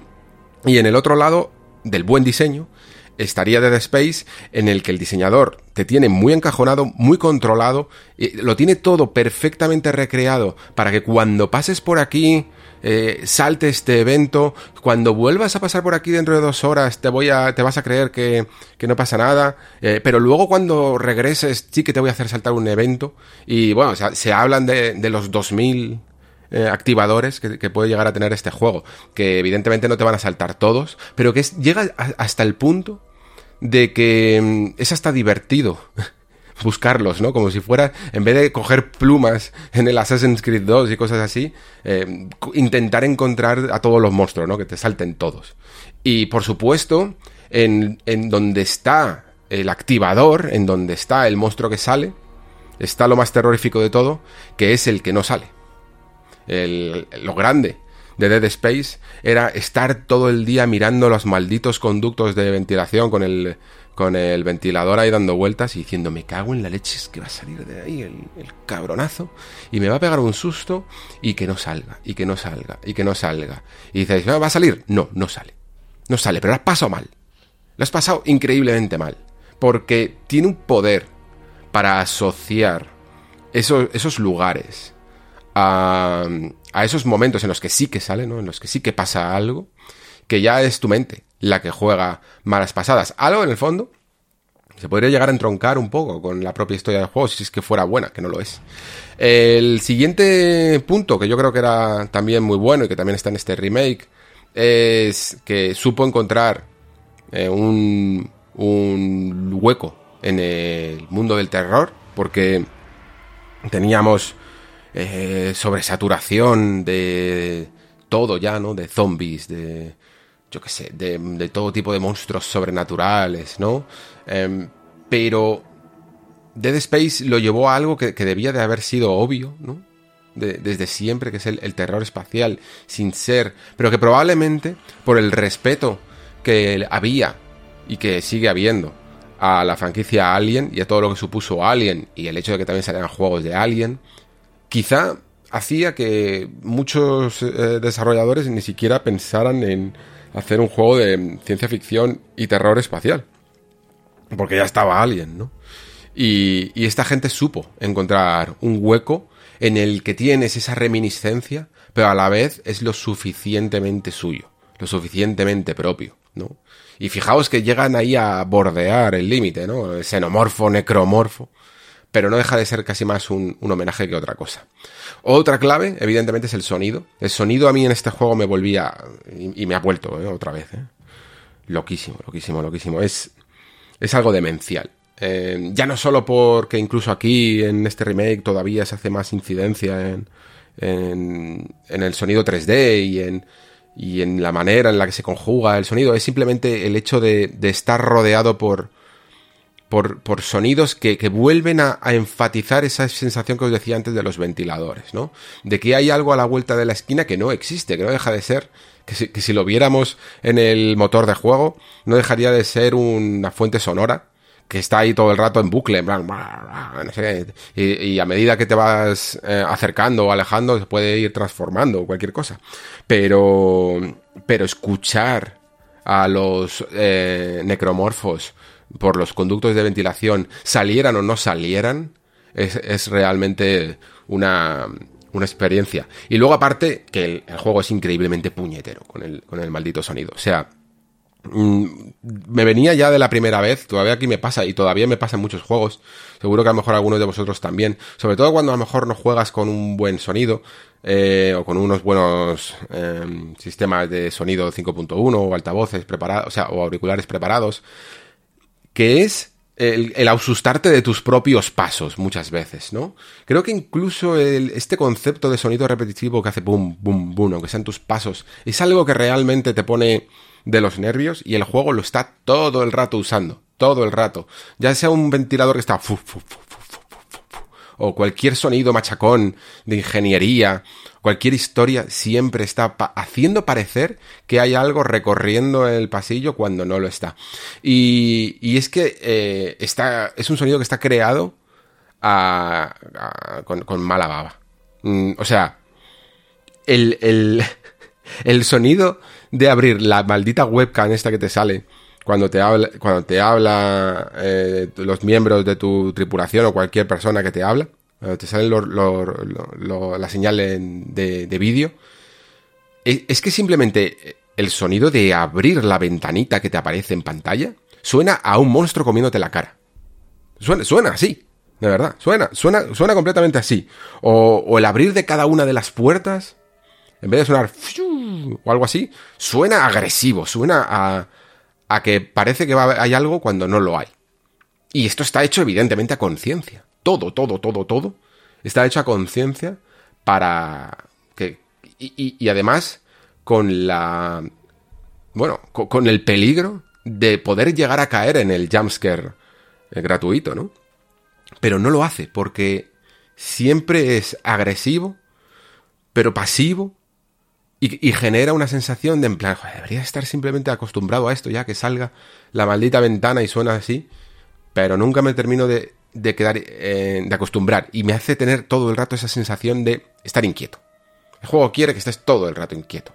El juego quiere que no lo recorras rápido y que, y que dudes todo el rato de, de cada paso que das. Entender luego con lo que decía, ¿no? Las claves eh, mecánicas del survival cada decisión eficiente te hace más fácil el camino. Mm, yo he llegado a... Bueno, a, vender...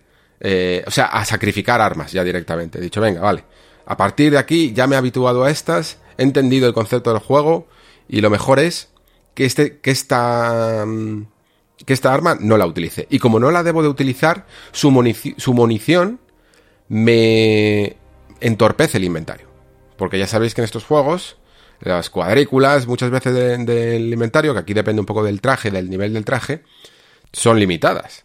Como son limitadas, puede que llegue el momento en el que te, te quedes sin algo que quieres o tengas que hacer sacrificios importantes. Y yo he llegado a puntos de esos, de, de decir, mira, no, voy a, voy a empezar ya a vender munición de esto, voy a empezar a vender este ítem que no lo voy a consumir. eh, y sobre todo, pues reglas a veces muy claras de no se compra munición, no se compran botiquines siempre que lo puedas evitar, solo se gasta dinero en eh, mejoras del traje, nodos y, cosas y cosas duraderas, ¿no? Porque al final esto- estos juegos de economía no dejan de ser una, una inversión. En el que al principio pu- puede parecer que no, no, no es exactamente lo que necesitas porque te queda media, medio tanque de vida y no tienes botiquines y lo que quieres es un botiquín, pero no. Eh, hay que tirar para adelante. A todo esto se le añade una cosa que yo no sé hasta qué punto, eh, así que aquí me vais a, a perdonar si, si meto la pata, pero joder, yo he leído sobre lo del director este de esta especie de no, es, no es una persona sino que es el propio juego que digamos que dirige tu, tu partida para que haya algunos eventos que te puedan llegar a pasar a ti dependiendo un poco analiza tu situación y dependiendo de ello eh, va a generar unas situaciones u otras. Mm, no sé hasta qué punto lo hace eh, solo con algunos elementos o lo hace con varios más pero yo por ejemplo y aquí es lo que digo que espero no meter la pata, me ha parecido que me ha castigado bastante eh, algún un estilo de juego que tenía muy agresivo y muy eh, concentrado en la cortadora de plasma. Digo, vale, la cortadora de plasma es, una, es un arma muy útil, muy versátil. Y, y la quiero subir rápidamente, full daño, todo lo que pueda, ¿no? Esto es un tipo de partida que hago mucho también en Resident Evil 4. Hacer todo firepower y, y tirar para hacer mucho daño a costa de incluso mejoras de salud y cosas así. Em, ¿qué, me pasó? Que durante muy, muchos capítulos eh, tenía la cortadora súper, súper evolucionada. Mm, Casi no me había puesto mejoras de salud, no había tocado casi nada otras armas. Y el juego dijo, pues no te voy a dar, no te voy a dar balas. no te voy a dar balas. No sé si de verdad a lo mejor viene alguien que sepa más cómo funciona y dice, no, mira, es que solo afecta a los enemigos, no afecta a la munición. No lo sé, pero os juro que en mi partida es que hubo capítulos, es que no salía ni una maldita munición de la cortadora de, plasma. Y casi iba, mi- claro, mi inversión se había ido a la porra, ¿no? Porque durante muchos eh, capítulos, si hubiera llevado a lo mejor una actitud más equilibrada, hubiera sido mejor. Pero aún así, bueno, digamos que sobreviví al asunto y luego tenía una cortadora de plasma que era una, una auténtica gozada. Eso sí, eh, comía balas que parecía la, el rifle directamente. Em, este director, como lo han llamado, ¿no? Esta especie de mm, IA, si queréis llamarlo, de gestora de los recursos y analizadora del jugador. A mí es un tema que siempre me ha gustado mucho, ya sabéis que os he hablado alguna vez también que, que estaba en Resident Evil 4, en otros juegos también, como como Left 4 Dead y no recuerdo si eh, cuál más, pero creo que alguno más. Y mola y molan bastante porque realmente eh, son capaces de tener una visión holística de tu partida y saber cuándo tiene que darte qué o cuándo te puede hacer sufrir un poco. Es hay que hacerlo muy bien, claro, evidentemente, porque porque se la puedes liar bastante y, y meterle un poco en un callejón sin salida, pero generalmente cuando lo hacen están muy pulidos y el de Dead Space Remake eh, me ha gustado mucho.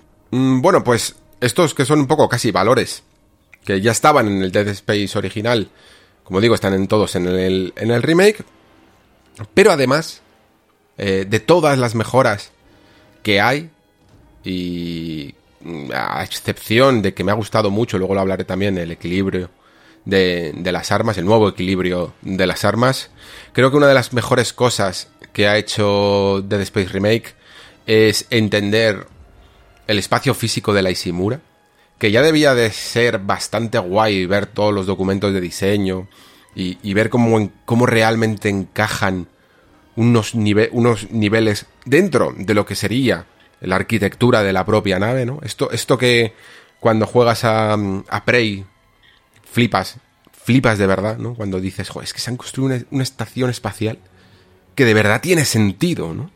Y, y- y con el diseño tan estrambótico que puede llegar a tener, pues es una nave muy curiosa, la Ishimura. Por eso es tan mítica a día de hoy. Em, que tiene, cuando empiezas a mirar cómo funciona todo el sistema de, de monorraíles, de, de lugares, de, de cubiertas distintas y cómo llegas de un lado a otro, dices, vale, tiene sentido. Este, este no es un intento de hacerme colar que estoy en una nave cuando después son niveles separados porque sí, ¿no? Eh, sin ningún tipo de correlación. No, no, tiene sentido. Y lo que ya intentaba hacer el juego original, este es donde realmente lo borda. Yo creo que si algo tiene valor como ejercicio de aprendizaje y de diseño, es lo que Remake hace con los niveles y la manera de, retorcer, de retorcerlos sobre sí mismos, que ya hacía un poquito el original, pero que al final mm, era casi más efectista que efectivo. Aquí es efectivo. En el, en el anterior daba la sensación de que no estabas en un pasillo, pero en el fondo ese pasillo sí, sí, que lo formaba, ¿no? Aunque hubiera una serie de habitaciones secundarias, pero muchas de otras habitaciones es que simplemente tenían la puerta cerrada para que volvieras después cuando el juego te lo indicara. Aquí puede llegar a suceder, pero tienes más la sensación y la agencia de, de poder volver cuando quieras o de salirte un poquito de ese camino que te marca el navegador, ¿no? Y, y consultando mapas, eh, acceder a salas que pueden llegar a ser muy importantes. Tanto es así que el juego casi tiene visos de, parecer un, un Metroidvania. O algo por el estilo, ¿no? Porque hay un backtracking mucho más acusado, no solo forzado por la historia principal, que también lo tiene, sino por la curiosidad del jugador de ir allá donde el juego no le dice que vaya. Que, que eso es eh, la gracia del asunto, ¿no? ¿Qué ocurre? Que aún así, como es un juego peculiar, eh, sigue teniendo muchas puertas cerradas, sigue teniendo mucho vaivén, eh, caminos con el monorraíl, monorraíl que antes era fijo, ¿no? Solo podías ir a donde te dijera el juego y luego no podías ya volver. Aquí se crea esa sensación de que el terreno se va abriendo, vas desbloqueándolo y luego vas creando un, mini, un micromundo abierto.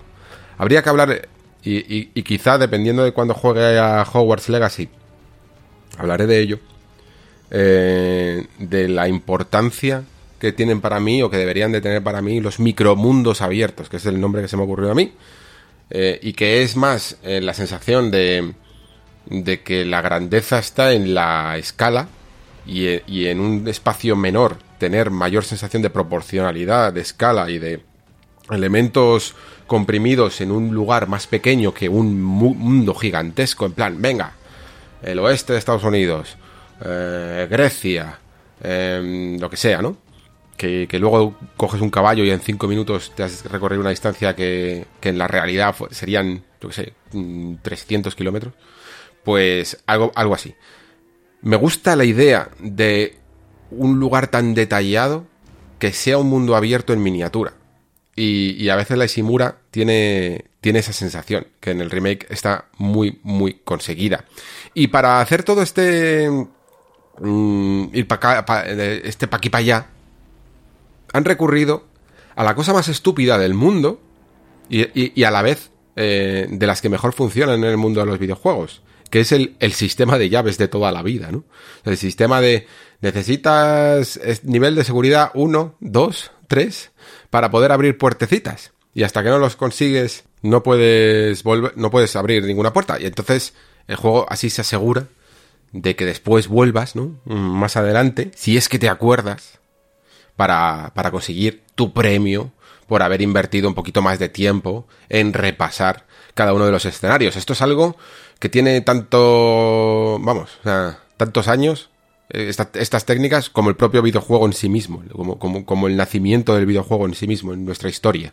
Y lo que pasa es que a día de hoy, pues muchos Metroidvania, bueno, a día de hoy y a, y a día de antes, eh, ya fueron más elegantes de convertir estas llaves, porque nivel de seguridad 1, 2 y 3 es en Metroid eh, las botas de correr, el, el salto alto, eh, la habilidad de, de, el gancho y el screw attack, que después ya puedes recorrer todo. O sea, no dejan de ser niveles de seguridad que te, que te permiten o no, la, las, las bombas y tal, que te permiten poder ir a un sitio o no poder ir todavía y luego tener que volver, ¿no? Esa es la base del diseño de un Metroidvania. Y aquí tiene pues lo mínimo, pero que como en el fondo él no quiere ser un Dead Space Remake, no quiere ser un Metroidvania, quiere ser un survival, pues le viene bien sencillamente tener estos tintes pequeños en, su diseño.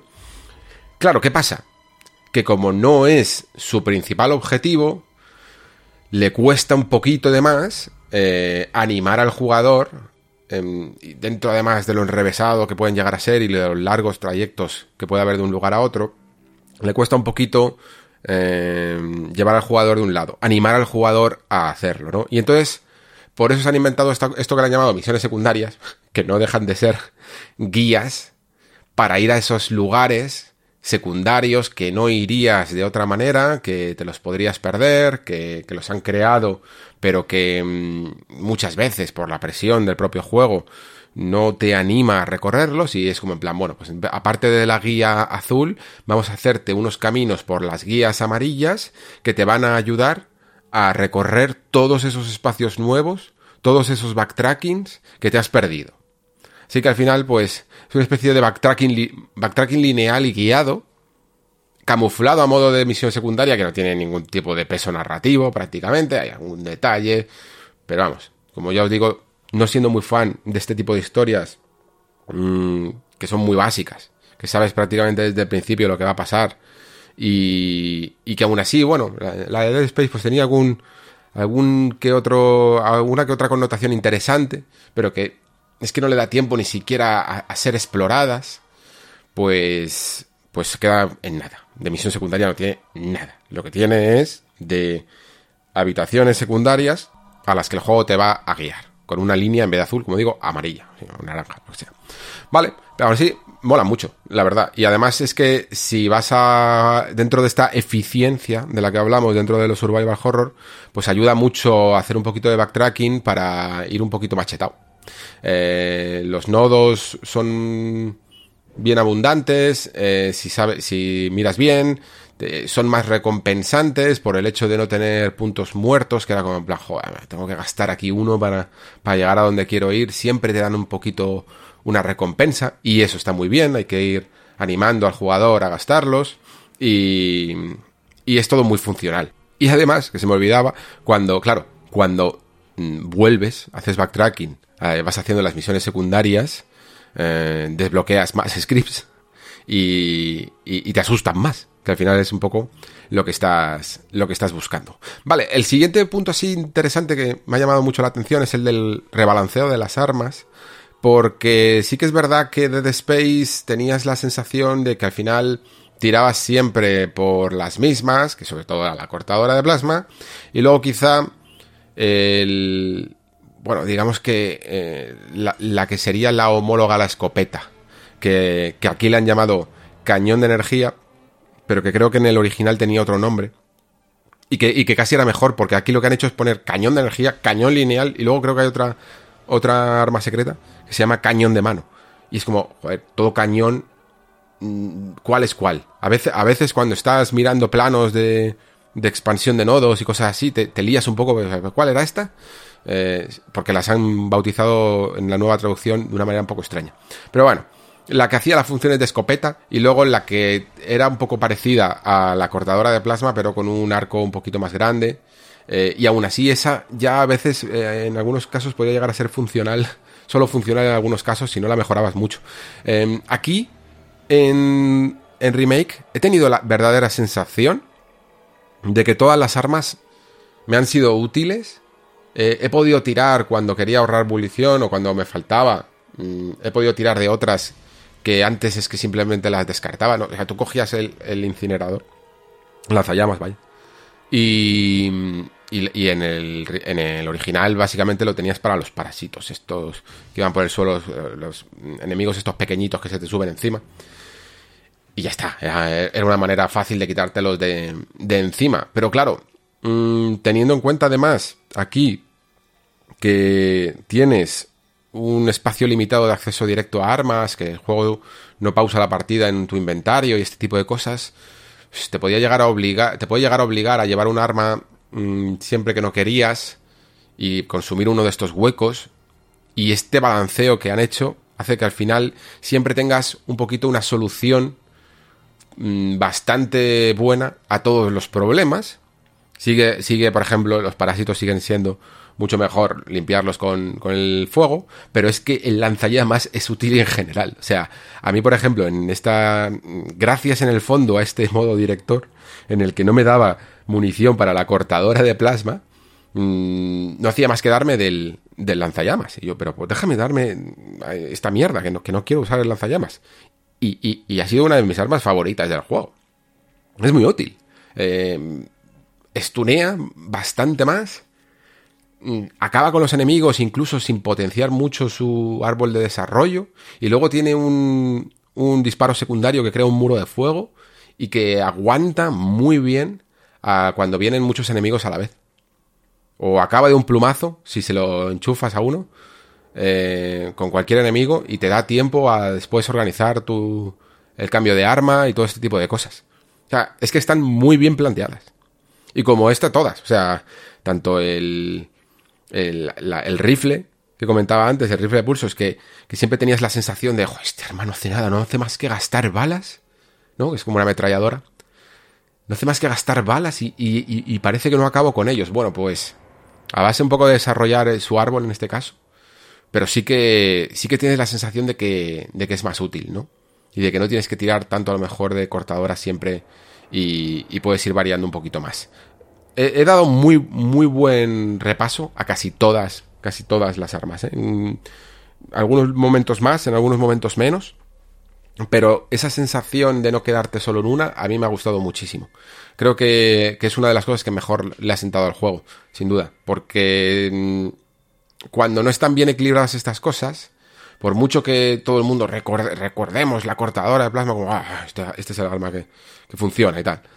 También hace la experiencia más monótona. Al final, pues es, es un arma que tiene su función, es así, y, y te puedes pasar casi todo el juego así lo hace más aburrido. Admitámoslo. Así que mejor tener un, un buen equilibrio. Hay más mejoras todavía, más, más cambios, quiero decir. El, los puzzles, que sería una manera mmm, quizá demasiado positiva de llamarlo. Son pequeños rompecabezas, ¿vale? En el sentido de que en algunos momentos, pues, te anima a tener que entender un poquito hacia dónde dirigimos la energía de la nave con las células estas de energía que tenemos que colocar y, para abrir una puerta o cerrar otra o desactivar una cosa o desactivar otras. Eh, hay momentos en los que están, bueno, momento, hay un momento, por ejemplo, que muy conseguido, es el que casi todo el mundo habla, porque digamos que te obliga, tienes que abrir una puerta y, y te obliga a dar energía a las puertas y sacrificar una de dos, o las luces o el oxígeno. Y es un poco en plan, elige tu veneno, ¿no? Eh, ¿Qué prefieres? ¿Ir a oscuras que, que ya es bastante tenebroso el asunto? ¿O tener que ir un poquito más rápido porque se te acaba el aire? Y yo elegí que prefiero ir a oscuras porque mi manera de jugar es muy lenta. De hecho, me sorprendía porque todo el mundo estaba como terminando el juego a la, con 11, 12 horas y a mí me ha durado como 15, 16, ¿vale?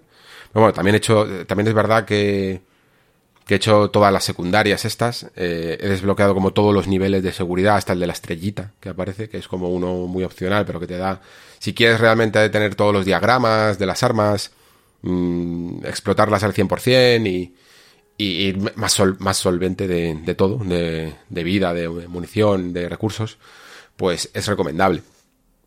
Y vamos, ya no, no me debería de extrañar porque ya me pasó con Calisto, que, la gente decía que era muy corto y yo, joder, pues a mí me duró más, hasta 11, 12 horas.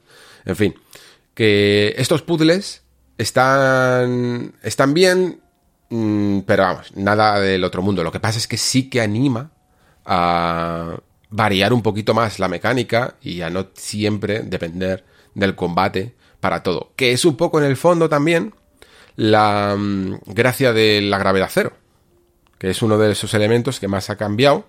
Aunque tengo mis más y mis menos con, con ella. Porque creo que, por ejemplo, eh, digamos que lo que ha cambiado, antes de nada, es que eh, en el primer juego tenías que dirigirte mm, linealmente hacia un lugar, eh, hacia una plataforma en la gravedad cero, mientras que aquí tienes movilidad libre de 100%, ¿no?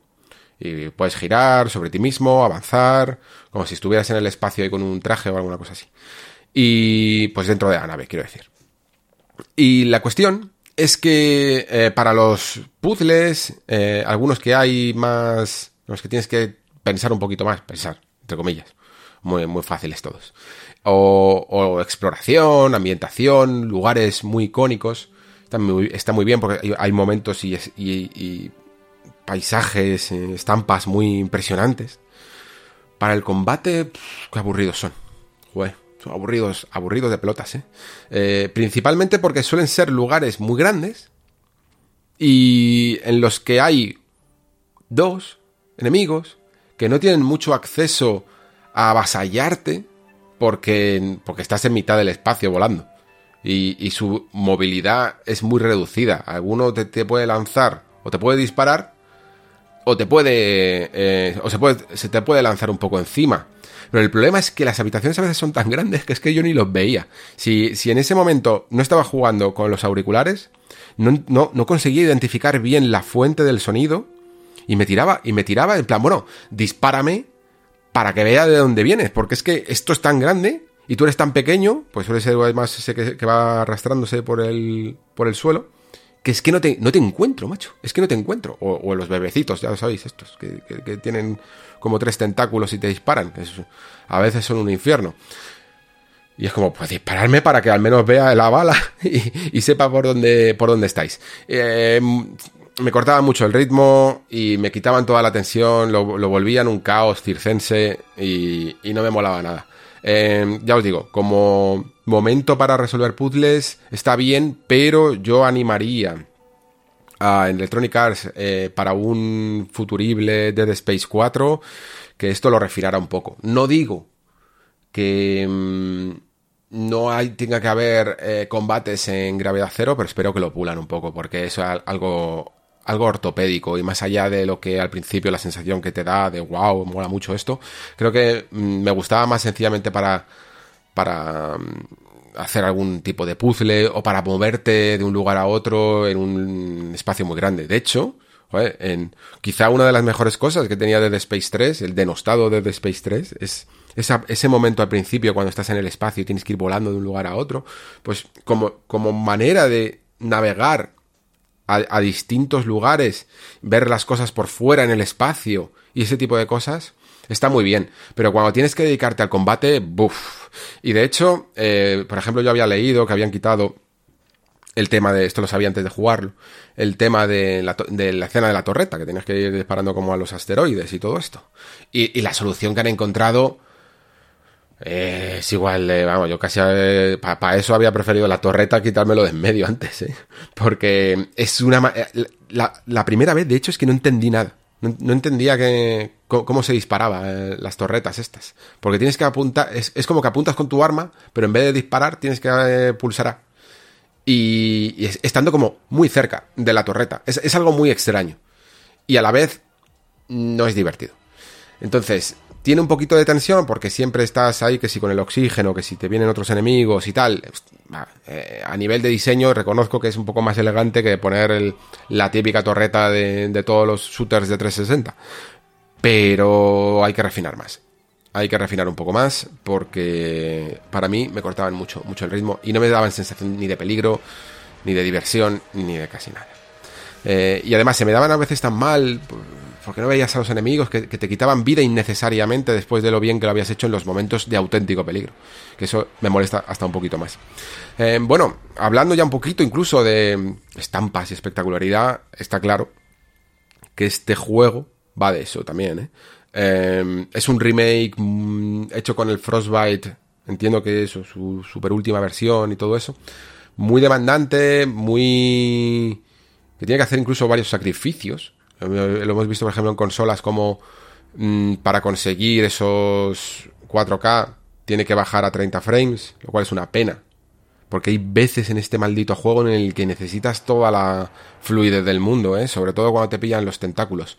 Eh, estos que tienes que apuntar ahí al punto débil ¿eh? de mitad del tentáculo, a la protuberancia esa. Y, y, con una fluidez extra baja bastante la resolución en consola. Eh, y luego aparte, en PC también ha tenido algunos eh, problemillas. Pero los efectos, la verdad es que hay que reconocer que los efectos de luces y sombras, de iluminación, están muy, muy conseguidos. Eh, es que la, la, nave está todo el rato vibrando. Es, eso es una, es una maldita locura en eso. Es un juego que se lo puede permitir bastante y, hasta cierto punto por eso me extrañaba un poco todo el sacrificio, porque no dejan de ser interiores muy cerrados, ¿vale? Que, el espectáculo es increíble, pero es muy cerrado, ¿eh? Muy, muy, muy cerrado en algunos momentos. En, otros te impacta, de hecho, por la escala, porque el resto es muy, muy cerrado. Eh, pero, pero en general la cantidad de detalle eh, es, como decía antes, esa que no te das cuenta. Que parece, que parece que el original es que, ah, sí, claro, es que el original, qué guay, qué bueno era. te lo pones y parecía un juego de, de móviles de esos en 3D que, que sacaban, en plan todo vacío. Es, es alucinante ¿eh? el, el, cambio gráfico que hay. Y los detallitos, en el traje de Isaac, en cómo se va helando cuando sale esa gravedad cero, en la piel de los enemigos, sobre todo, que recuerda un poquito casi ese efecto de Resident Evil 2 Remake, en el que se le va cambiando un poco la piel a tiras a medida que le vas pegando tiros, pues aquí con la cortadora, que además no solo es algo visual, que eso está muy bien, pero no solo es algo visual, sino que en el fondo es un indicativo de, de dónde está la extremidad más débil. Dónde está el momento, dónde está la que deberías de apuntar porque ya la has castigado bastante teniendo en cuenta que no todas las eh, armas tienen la precisión quirúrgica de la cortadora de plasma, pues algunas veces estás ahí mmm, soltando todo un tambor del rifle no sabes a dónde le has dado. Eh, a, a, qué extremidad de las cuatro le, le, has dado más. Y al final este tipo de indicadores son crema, son buenísimos, buenísimos, buenísimos. Una cosa que, madre mía, eh, pa, para mí la han medio cagado un poco, ¿eh? Porque llega, llegaría a decir. ¿Por qué? Porque le han metido una, una historia que yo no conocía. Eh, estoy un poquito ya que no, no me entero de los modernismos estos en las técnicas gráficas. Que le llaman VRS, que es algo así como shaders de frecuencia variable. No sé si era exactamente ese nombre. Eh, pero la cuestión es que debe de ser una, una técnica que o comprime o genera eh, estos shaders de maneras mm, de manera dinámica para ahorrar eh, rendimiento siempre que pueda, ¿no? Pero el problema es que estaba un poco roto y tiraba a emborronar demasiado estos shaders y las texturas en general, haciéndolas que lo, que el John Lineman este de Digital Foundry llama así como muddy textures, que es como mmm, más que borrosas, como embarradas. Es que es un efecto eh, ciertamente extraño. Y yo estaba como muy rayado al principio, diciendo, ¿por qué este juego se ve bien y mal a la vez? O sea, no, no entiendo nada. Y menos mal, menos mal que, lo, que no han tardado excesivamente mucho en arreglarlo, porque a mí haber jugado todo el juego con, con el VRS activado, como pasó al principio, uf, eh, me hubiera empantanado un poco la experiencia, porque gráficamente mola mucho, pero es que le faltaba como esa finura, esa nitidez que debía de tener, ¿no? Y, y vamos, eh, mm, es, es, terrible tener que encima jugarlo el primero y jugarlo, como siempre, jugarlo peor, pero en este caso a mí me parecía bastante flagrante. Mm, fijaos que normalmente cuando eh, el Lineman este habla de, de este tipo de cosas, me suelen parecer pijadas, muchas veces. Y, y, en este caso no, en este caso yo por lo menos lo he notado bastante. Bueno, en fin, que mm, gráficamente está muy bien. Mm, creo que en esto no hay, no hay ninguna duda y todos estaremos bastante de acuerdo. Es curioso que aún así hay, hay cosas de, de Decalisto Protocol que, que puede que me hayan gustado más, ¿eh? Eh, también teniendo en cuenta que mm, es un pasillo de Calisto Protocol, ¿no? Eh, teníamos la coña de llamarlo de pasillo Protocol. Pero claro, qué pasillo, ojo. Eh, había momentos que de verdad me parecían muy, muy buenos. Y sobre todo por una cosa que sí que quizás sería lo único que personalmente le, le tildaría un poquito de, no sé si negativo, porque es algo muy personal, pero creo que había momentos innecesariamente oscuros en este Dead Space Remake. Hay momentos que yo que sé, por ejemplo, cuando dices, cuando os he comentado lo del puzzle este o semi-puzzle, de, mm, de que tienes que apagar las luces, pues es normal que esté oscuro. Pero hay veces que la luz es muy contrastada y tira para mi gusto demasiado, demasiado de oscuridad y tú lo que quieres es ver graficotes también y ver eh, el escenario y ver a, los enemigos. Entiendo que tiene su lógica, porque además hay una cosilla que no he comentado que es muy interesante de este juego. Y es que, claro, mm, Isaac Clark es uno de los personajes más idiotas del, mundo de los videojuegos. Porque tiene una linterna y no la usa. Eh, la tiene en el arma y, cuando va andando, la linterna mm, apunta para abajo. Y él va ahí sin, que, sin ver nada. Y tú, y tú, evidentemente, entonces tampoco ves nada. Y para ver, tienes que apuntar con el arma. Eh, esto es una cosa, un recurso que el juego usa a nivel de diseño, porque cuando apuntas con la con la cortadora o la que sea, el arma que sea, vale, ves más, eh, tienes eh, la luz, la linterna enfocada, pero el FOB, el campo de visión, se reduce. Porque tiene este efecto en el que, eh, además, el campo de visión ya por sí, el FOB del remake, es más amplio que el del juego original. Y aquí cuando apuntas, se reduce mucho y lo que hace en el fondo es, pues, ponerte un poco de visión de burro, ¿no? De, no poder ver muy bien, muy bien a los lados. Con lo cual, sí, ganas luz, pero pierdes eh, facultad de, de ver a lo que hay a tu alrededor lo que se te está acercando por los laterales. Y eso también da miedo. ¿eh? Entonces, está muy, muy conseguido todo esto, pero como digo, tengo la sensación de que hay algunos momentos en los que no hacía falta para dar más miedo eh, tener una luz tan, tan, tan, tan contrastada. Y de hecho, de Calisto Protocol hay muchos momentos en el que la luz es perfecta, juega con rojos, juega con ámbares, juega con nieve, juega con eh, contraluces de todo tipo, y, queda muy bonito, muy muy bonito. Eh, aparte además incluso de que las expresiones faciales y lo que es incluso el modelado de los propios personajes, Calisto Protocol también le da mil patadas. Es curioso, ¿eh? Y de hecho, yo lo decía con la boca pequeña, en plan, pues a mí hay algunas cosas que me están gustando más de Calisto, en, cuanto a gráficos y tal. Hasta que vino el señor Lineman, que es en el que yo me estoy apoyando para todo esto, y dijo, después de su vídeo de, de tecnología del juego, dijo, y aún así, de Calisto hace muchas cosas bien, que no se le están teniendo en cuenta. Yo, bien, John, bien. Siempre en mi equipo. En fin, que mm, quizá habría, de hecho, que hablar un poquito de comparar eh, Calisto y, Dead Space, más que nada porque así se aprende de diseño también. Porque recordemos que Calisto Protocol es un juego que no deja de ser también un poco del equipo original de Visceral eh, que hizo Dead Space y sobre todo se enfoca en la figura de este Glenn Scofield y tal, eso significa, lo, importante con lo que nos tenemos que quedar es que es gente que como ha diseñado los dos, ha aprendido de uno y, y luego ha intentado hacer otro que a veces ofrece respuestas a carencias que tenía el anterior. Lo que pasa es que lo que ha ocurrido con Calisto es que probablemente porque no te, tenían mucha ambición gráfica y poco presupuesto, no han podido hacer otras cosas que yo estoy seguro de que les habría gustado hacer, como un diseño de niveles mm, ya no bueno, sino decente. El problema de Calisto, como os he dicho, es que es siempre el pasillo y la, y la habitación secundaria a la derecha. Y eso eh, es algo que al final puede llegar a cansar. Y sobre todo, además, otra cosa que este remake hace muy bien tema de las cargas. en Calisto, todo el rato metiéndote por pasillos estrechos para cargar el escenario. Claro, si se ve de bien, es que está todo el rato cargando con pasillos estrechos.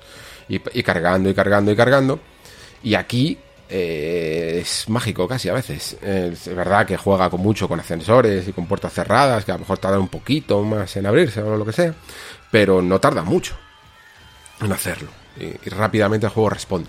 Y algunas veces con, con escenarios bien grandes. Eh, pero quizá, quizá en donde más se notan las diferencias también es en el combate. Creo que, por ejemplo, de Calisto Protocol ofrecía ciertas alternativas a, errores o... Bueno, no errores, pero sí fallos que no le terminaron de gustar, en el que luego muchas veces la gente mm, se veía pues bien acorralada o, o bien les, obligaba a jugar de determinadas maneras que no eran las más bonitas. En Dead Space, y también ocurre en este remake, el, cada vez que demasiados enemigos se te acercan, empieza a ser un problema, porque no tienes ningún tipo de respuesta efectiva. Siempre os, acordáis que os hablaba todo el rato de eficiencia, efectividad y tal.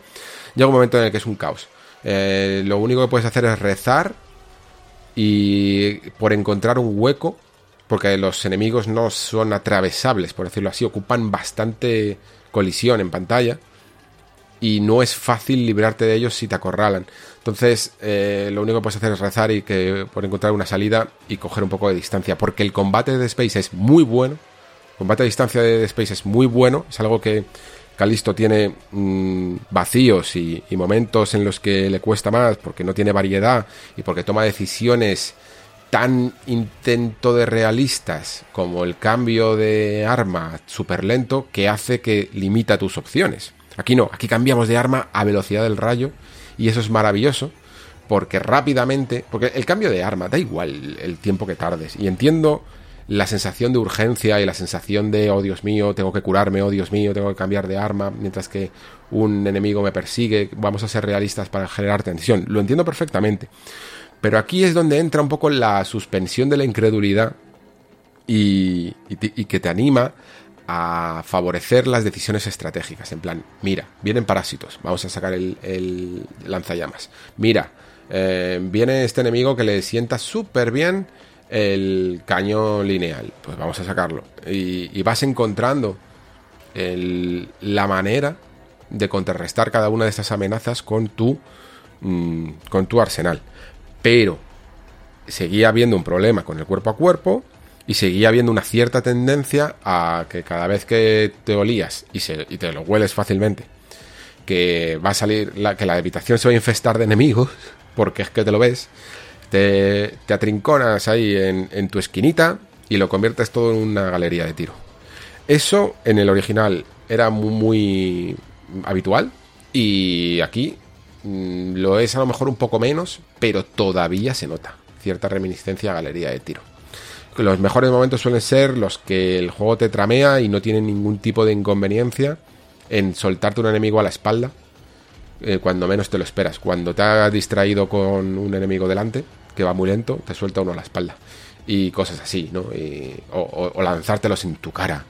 Porque se puede permitir esas trampas, porque es un juego de asustar. Pero cuando intenta ponerse un poco en modo horda, le puedes llegar a ver las aristas, ¿eh? puedes llegar incluso a, ver las aristas. Y cuando los enemigos te avasallan y están muy cerca, es un verdadero desastre. Eh, ahí es cuando pierdes mucha vida. Yo hay muchas veces que incluso decía, voy a empezar de nuevo, porque total, mmm, es, que, es que va a ser una pérdida de recursos estúpida. Si, si salgo vivo, voy a salir peor parado por la cantidad de recursos que voy a tener que gastar. Así que casi prefiero empezar de nuevo. Calisto hacía aquí. Es por lo que Calisto eh, creó el cuerpo a cuerpo. Mm, fue una manera de en plan, vale, puedo aguantar la amenaza hasta cierto punto, pero el cuerpo a cuerpo servía para ofrecer una respuesta a esos momentos que en, en distancias tan cortas suelen suceder mucho, que es tener al monstruo en la cara, y luego además era también una forma de ahorrar munición. Aparte del juego con... Eh, el, la especie de sistema este de antigravedad que no, recuerdo cómo se llamaba para lanzar a los enemigos contra el escenario y todo y todo eso, ¿no? Y a veces incluso, claro, con la porra la sensación que tenía con muchos enemigos es que el combate era más a vida o muerte, no a munición o muerte, sino que realmente cada uno me lo podía poner en un brete y que si no hacía bien los esquives, me ponía nervioso, me podían matar en cualquier momento independientemente de lo fortalecido que fuera a nivel de munición o de vida, ¿no? Porque claro, el hecho de no poder curarte es que aquí, aquí estás mal, le das a la B y pum, y te has curado. Ya está, tienes todo el tanque. No hace falta ni que vayas al inventario, haces pum y, y te curas. En Calisto curarse era una, era una auténtica salvajada, era, era, era prácticamente imposible. Yo solo me conseguí curar una vez sin recibir una toña. En fin, que mmm, se le notan todavía cosas de 2008. También a remake, que es normal, porque, porque como he dicho es un remake a medias. Pero hay muchas cosas de las que ha salido muy, muy, muy, muy beneficiado este Dead Space Remake. Y que lo justifican tanto para si evidentemente es la primera vez que te pones con Dead Space, como si vienes de haberlo jugado. Incluso habiéndolo jugado un poquito reciente, puedes llegar a tener la sensación de novedad. Porque siempre tienes esa, esa sensación extraña de en plan, ah, sí, este momento. Sí, lo recuerdo, pero... y, empiezas a hacer cábalas y dices, no sabes exactamente en qué punto, si no, si no te pones a mirarlo imagen por imagen, eh, qué, qué cambia y qué no. Y eso casi es mágico, ¿eh? Está, está muy bien, te da verdaderamente la sensación de que estás jugando algo nuevo, solo que no lo es del todo. Eh, dicen, de hecho, que, que, el juego no ha vendido mucho en estas primeras semanas.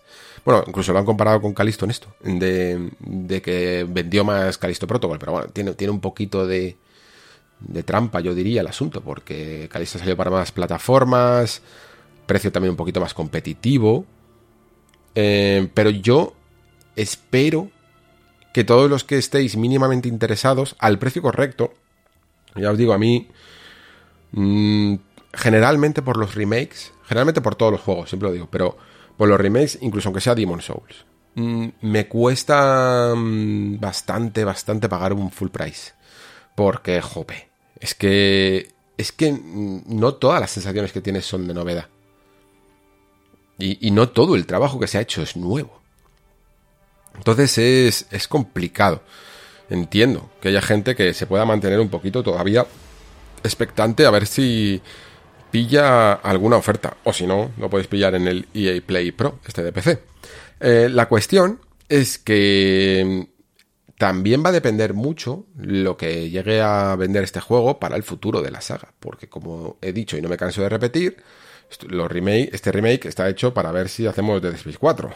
Eh, de hecho, mucha gente decía, guau, qué bien, ahora a ver si se ponen con el 2 e incluso arreglan el 3 y es como, yo estoy seguro de que van a salir, de que van a ir al 4. Y efectivamente he visto declaraciones en las que se dice que, que quieren ir directamente a, a hacer algo nuevo. Y es lógico y normal. O sea, el remake está para para, digamos que, para volver a traer Dead Space a la conversación, para que todo el mundo conozca de una manera moderna los valores del juego original, y, luego ya nos pongamos a continuar una saga que estaba enfriada, básicamente, que estaba en un espacio muerto en el mundo de los videojuegos.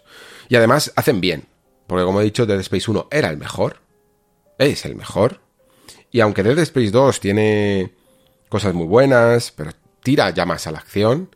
Y luego ya Dead Space 3 eh, va más allá todavía, ¿no? Entonces, ¿qué más da? Si Dead Space 2, si te ha gustado, mm, te vas a habituar al final a los gráficos y te puede llegar a funcionar. Y, yo lo que quiero es que se pongan con algo nuevo, que les permita incluso esto que os he comentado del espacio y de, de y, y del aquí para allá de las habitaciones, casi a un nivel de Metroidvania, lo puedan cohesionar más. Eh, lo puedan llevar a que realmente, por ejemplo, a través de funciones tipo el, el estasis este, la, estabilización que le llaman, o el magnetismo, que, no, que, que, que eso se conviertan en power-ups para poder avanzar en una nave, en una estación, en un planeta, en donde sea, eh, y que a la vez tengan una doble función, que es lo que hace bien el Metroidvania, que es conjugar eh, un power-up para la exploración del escenario, para desbloquear camino y también para combatir.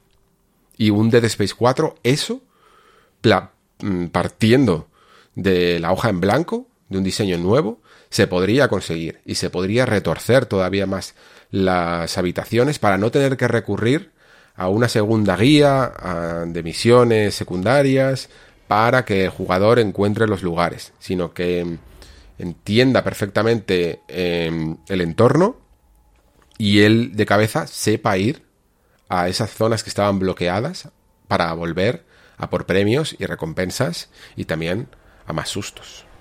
En fin, nos encontramos en un momento muy bueno, tanto para la saga en Dead Space, que veremos un poco cómo se lo plantea Electronic Arts o si le ha funcionado un poquito el experimento. Esperemos que siga vendiendo. Ya sabéis que es que el problema del terror es un poco este.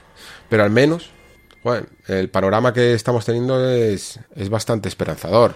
Hemos tenido Calisto, eh, hemos tenido ahora este Dead Space, tenemos en el futuro también otro remake con el Resident Evil 4, que además creo que va a volver a ser un poquito este tipo de remake a medio camino entre lo visual y lo nuevo, ¿no?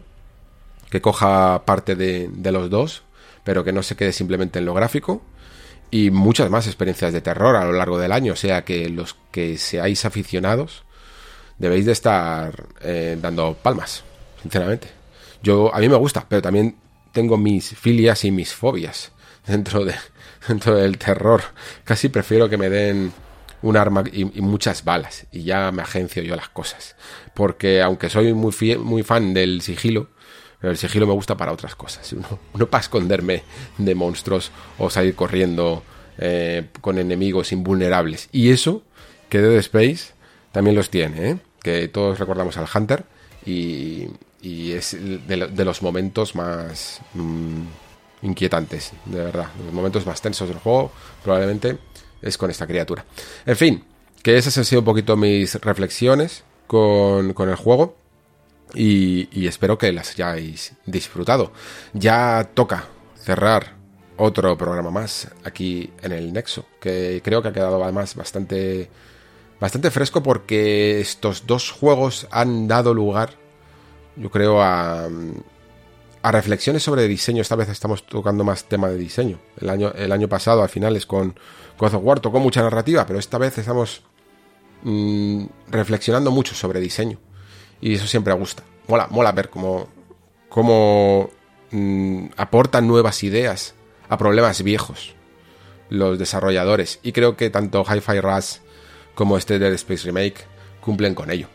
Eh, y lo seguiremos viendo, por supuesto, a lo largo de los siguientes meses y de, este 2023 aquí en el Nexo. Espero que la próxima cita, no sé muy bien mm, cómo va a caer, pero si no se retrasa demasiado, eh, que...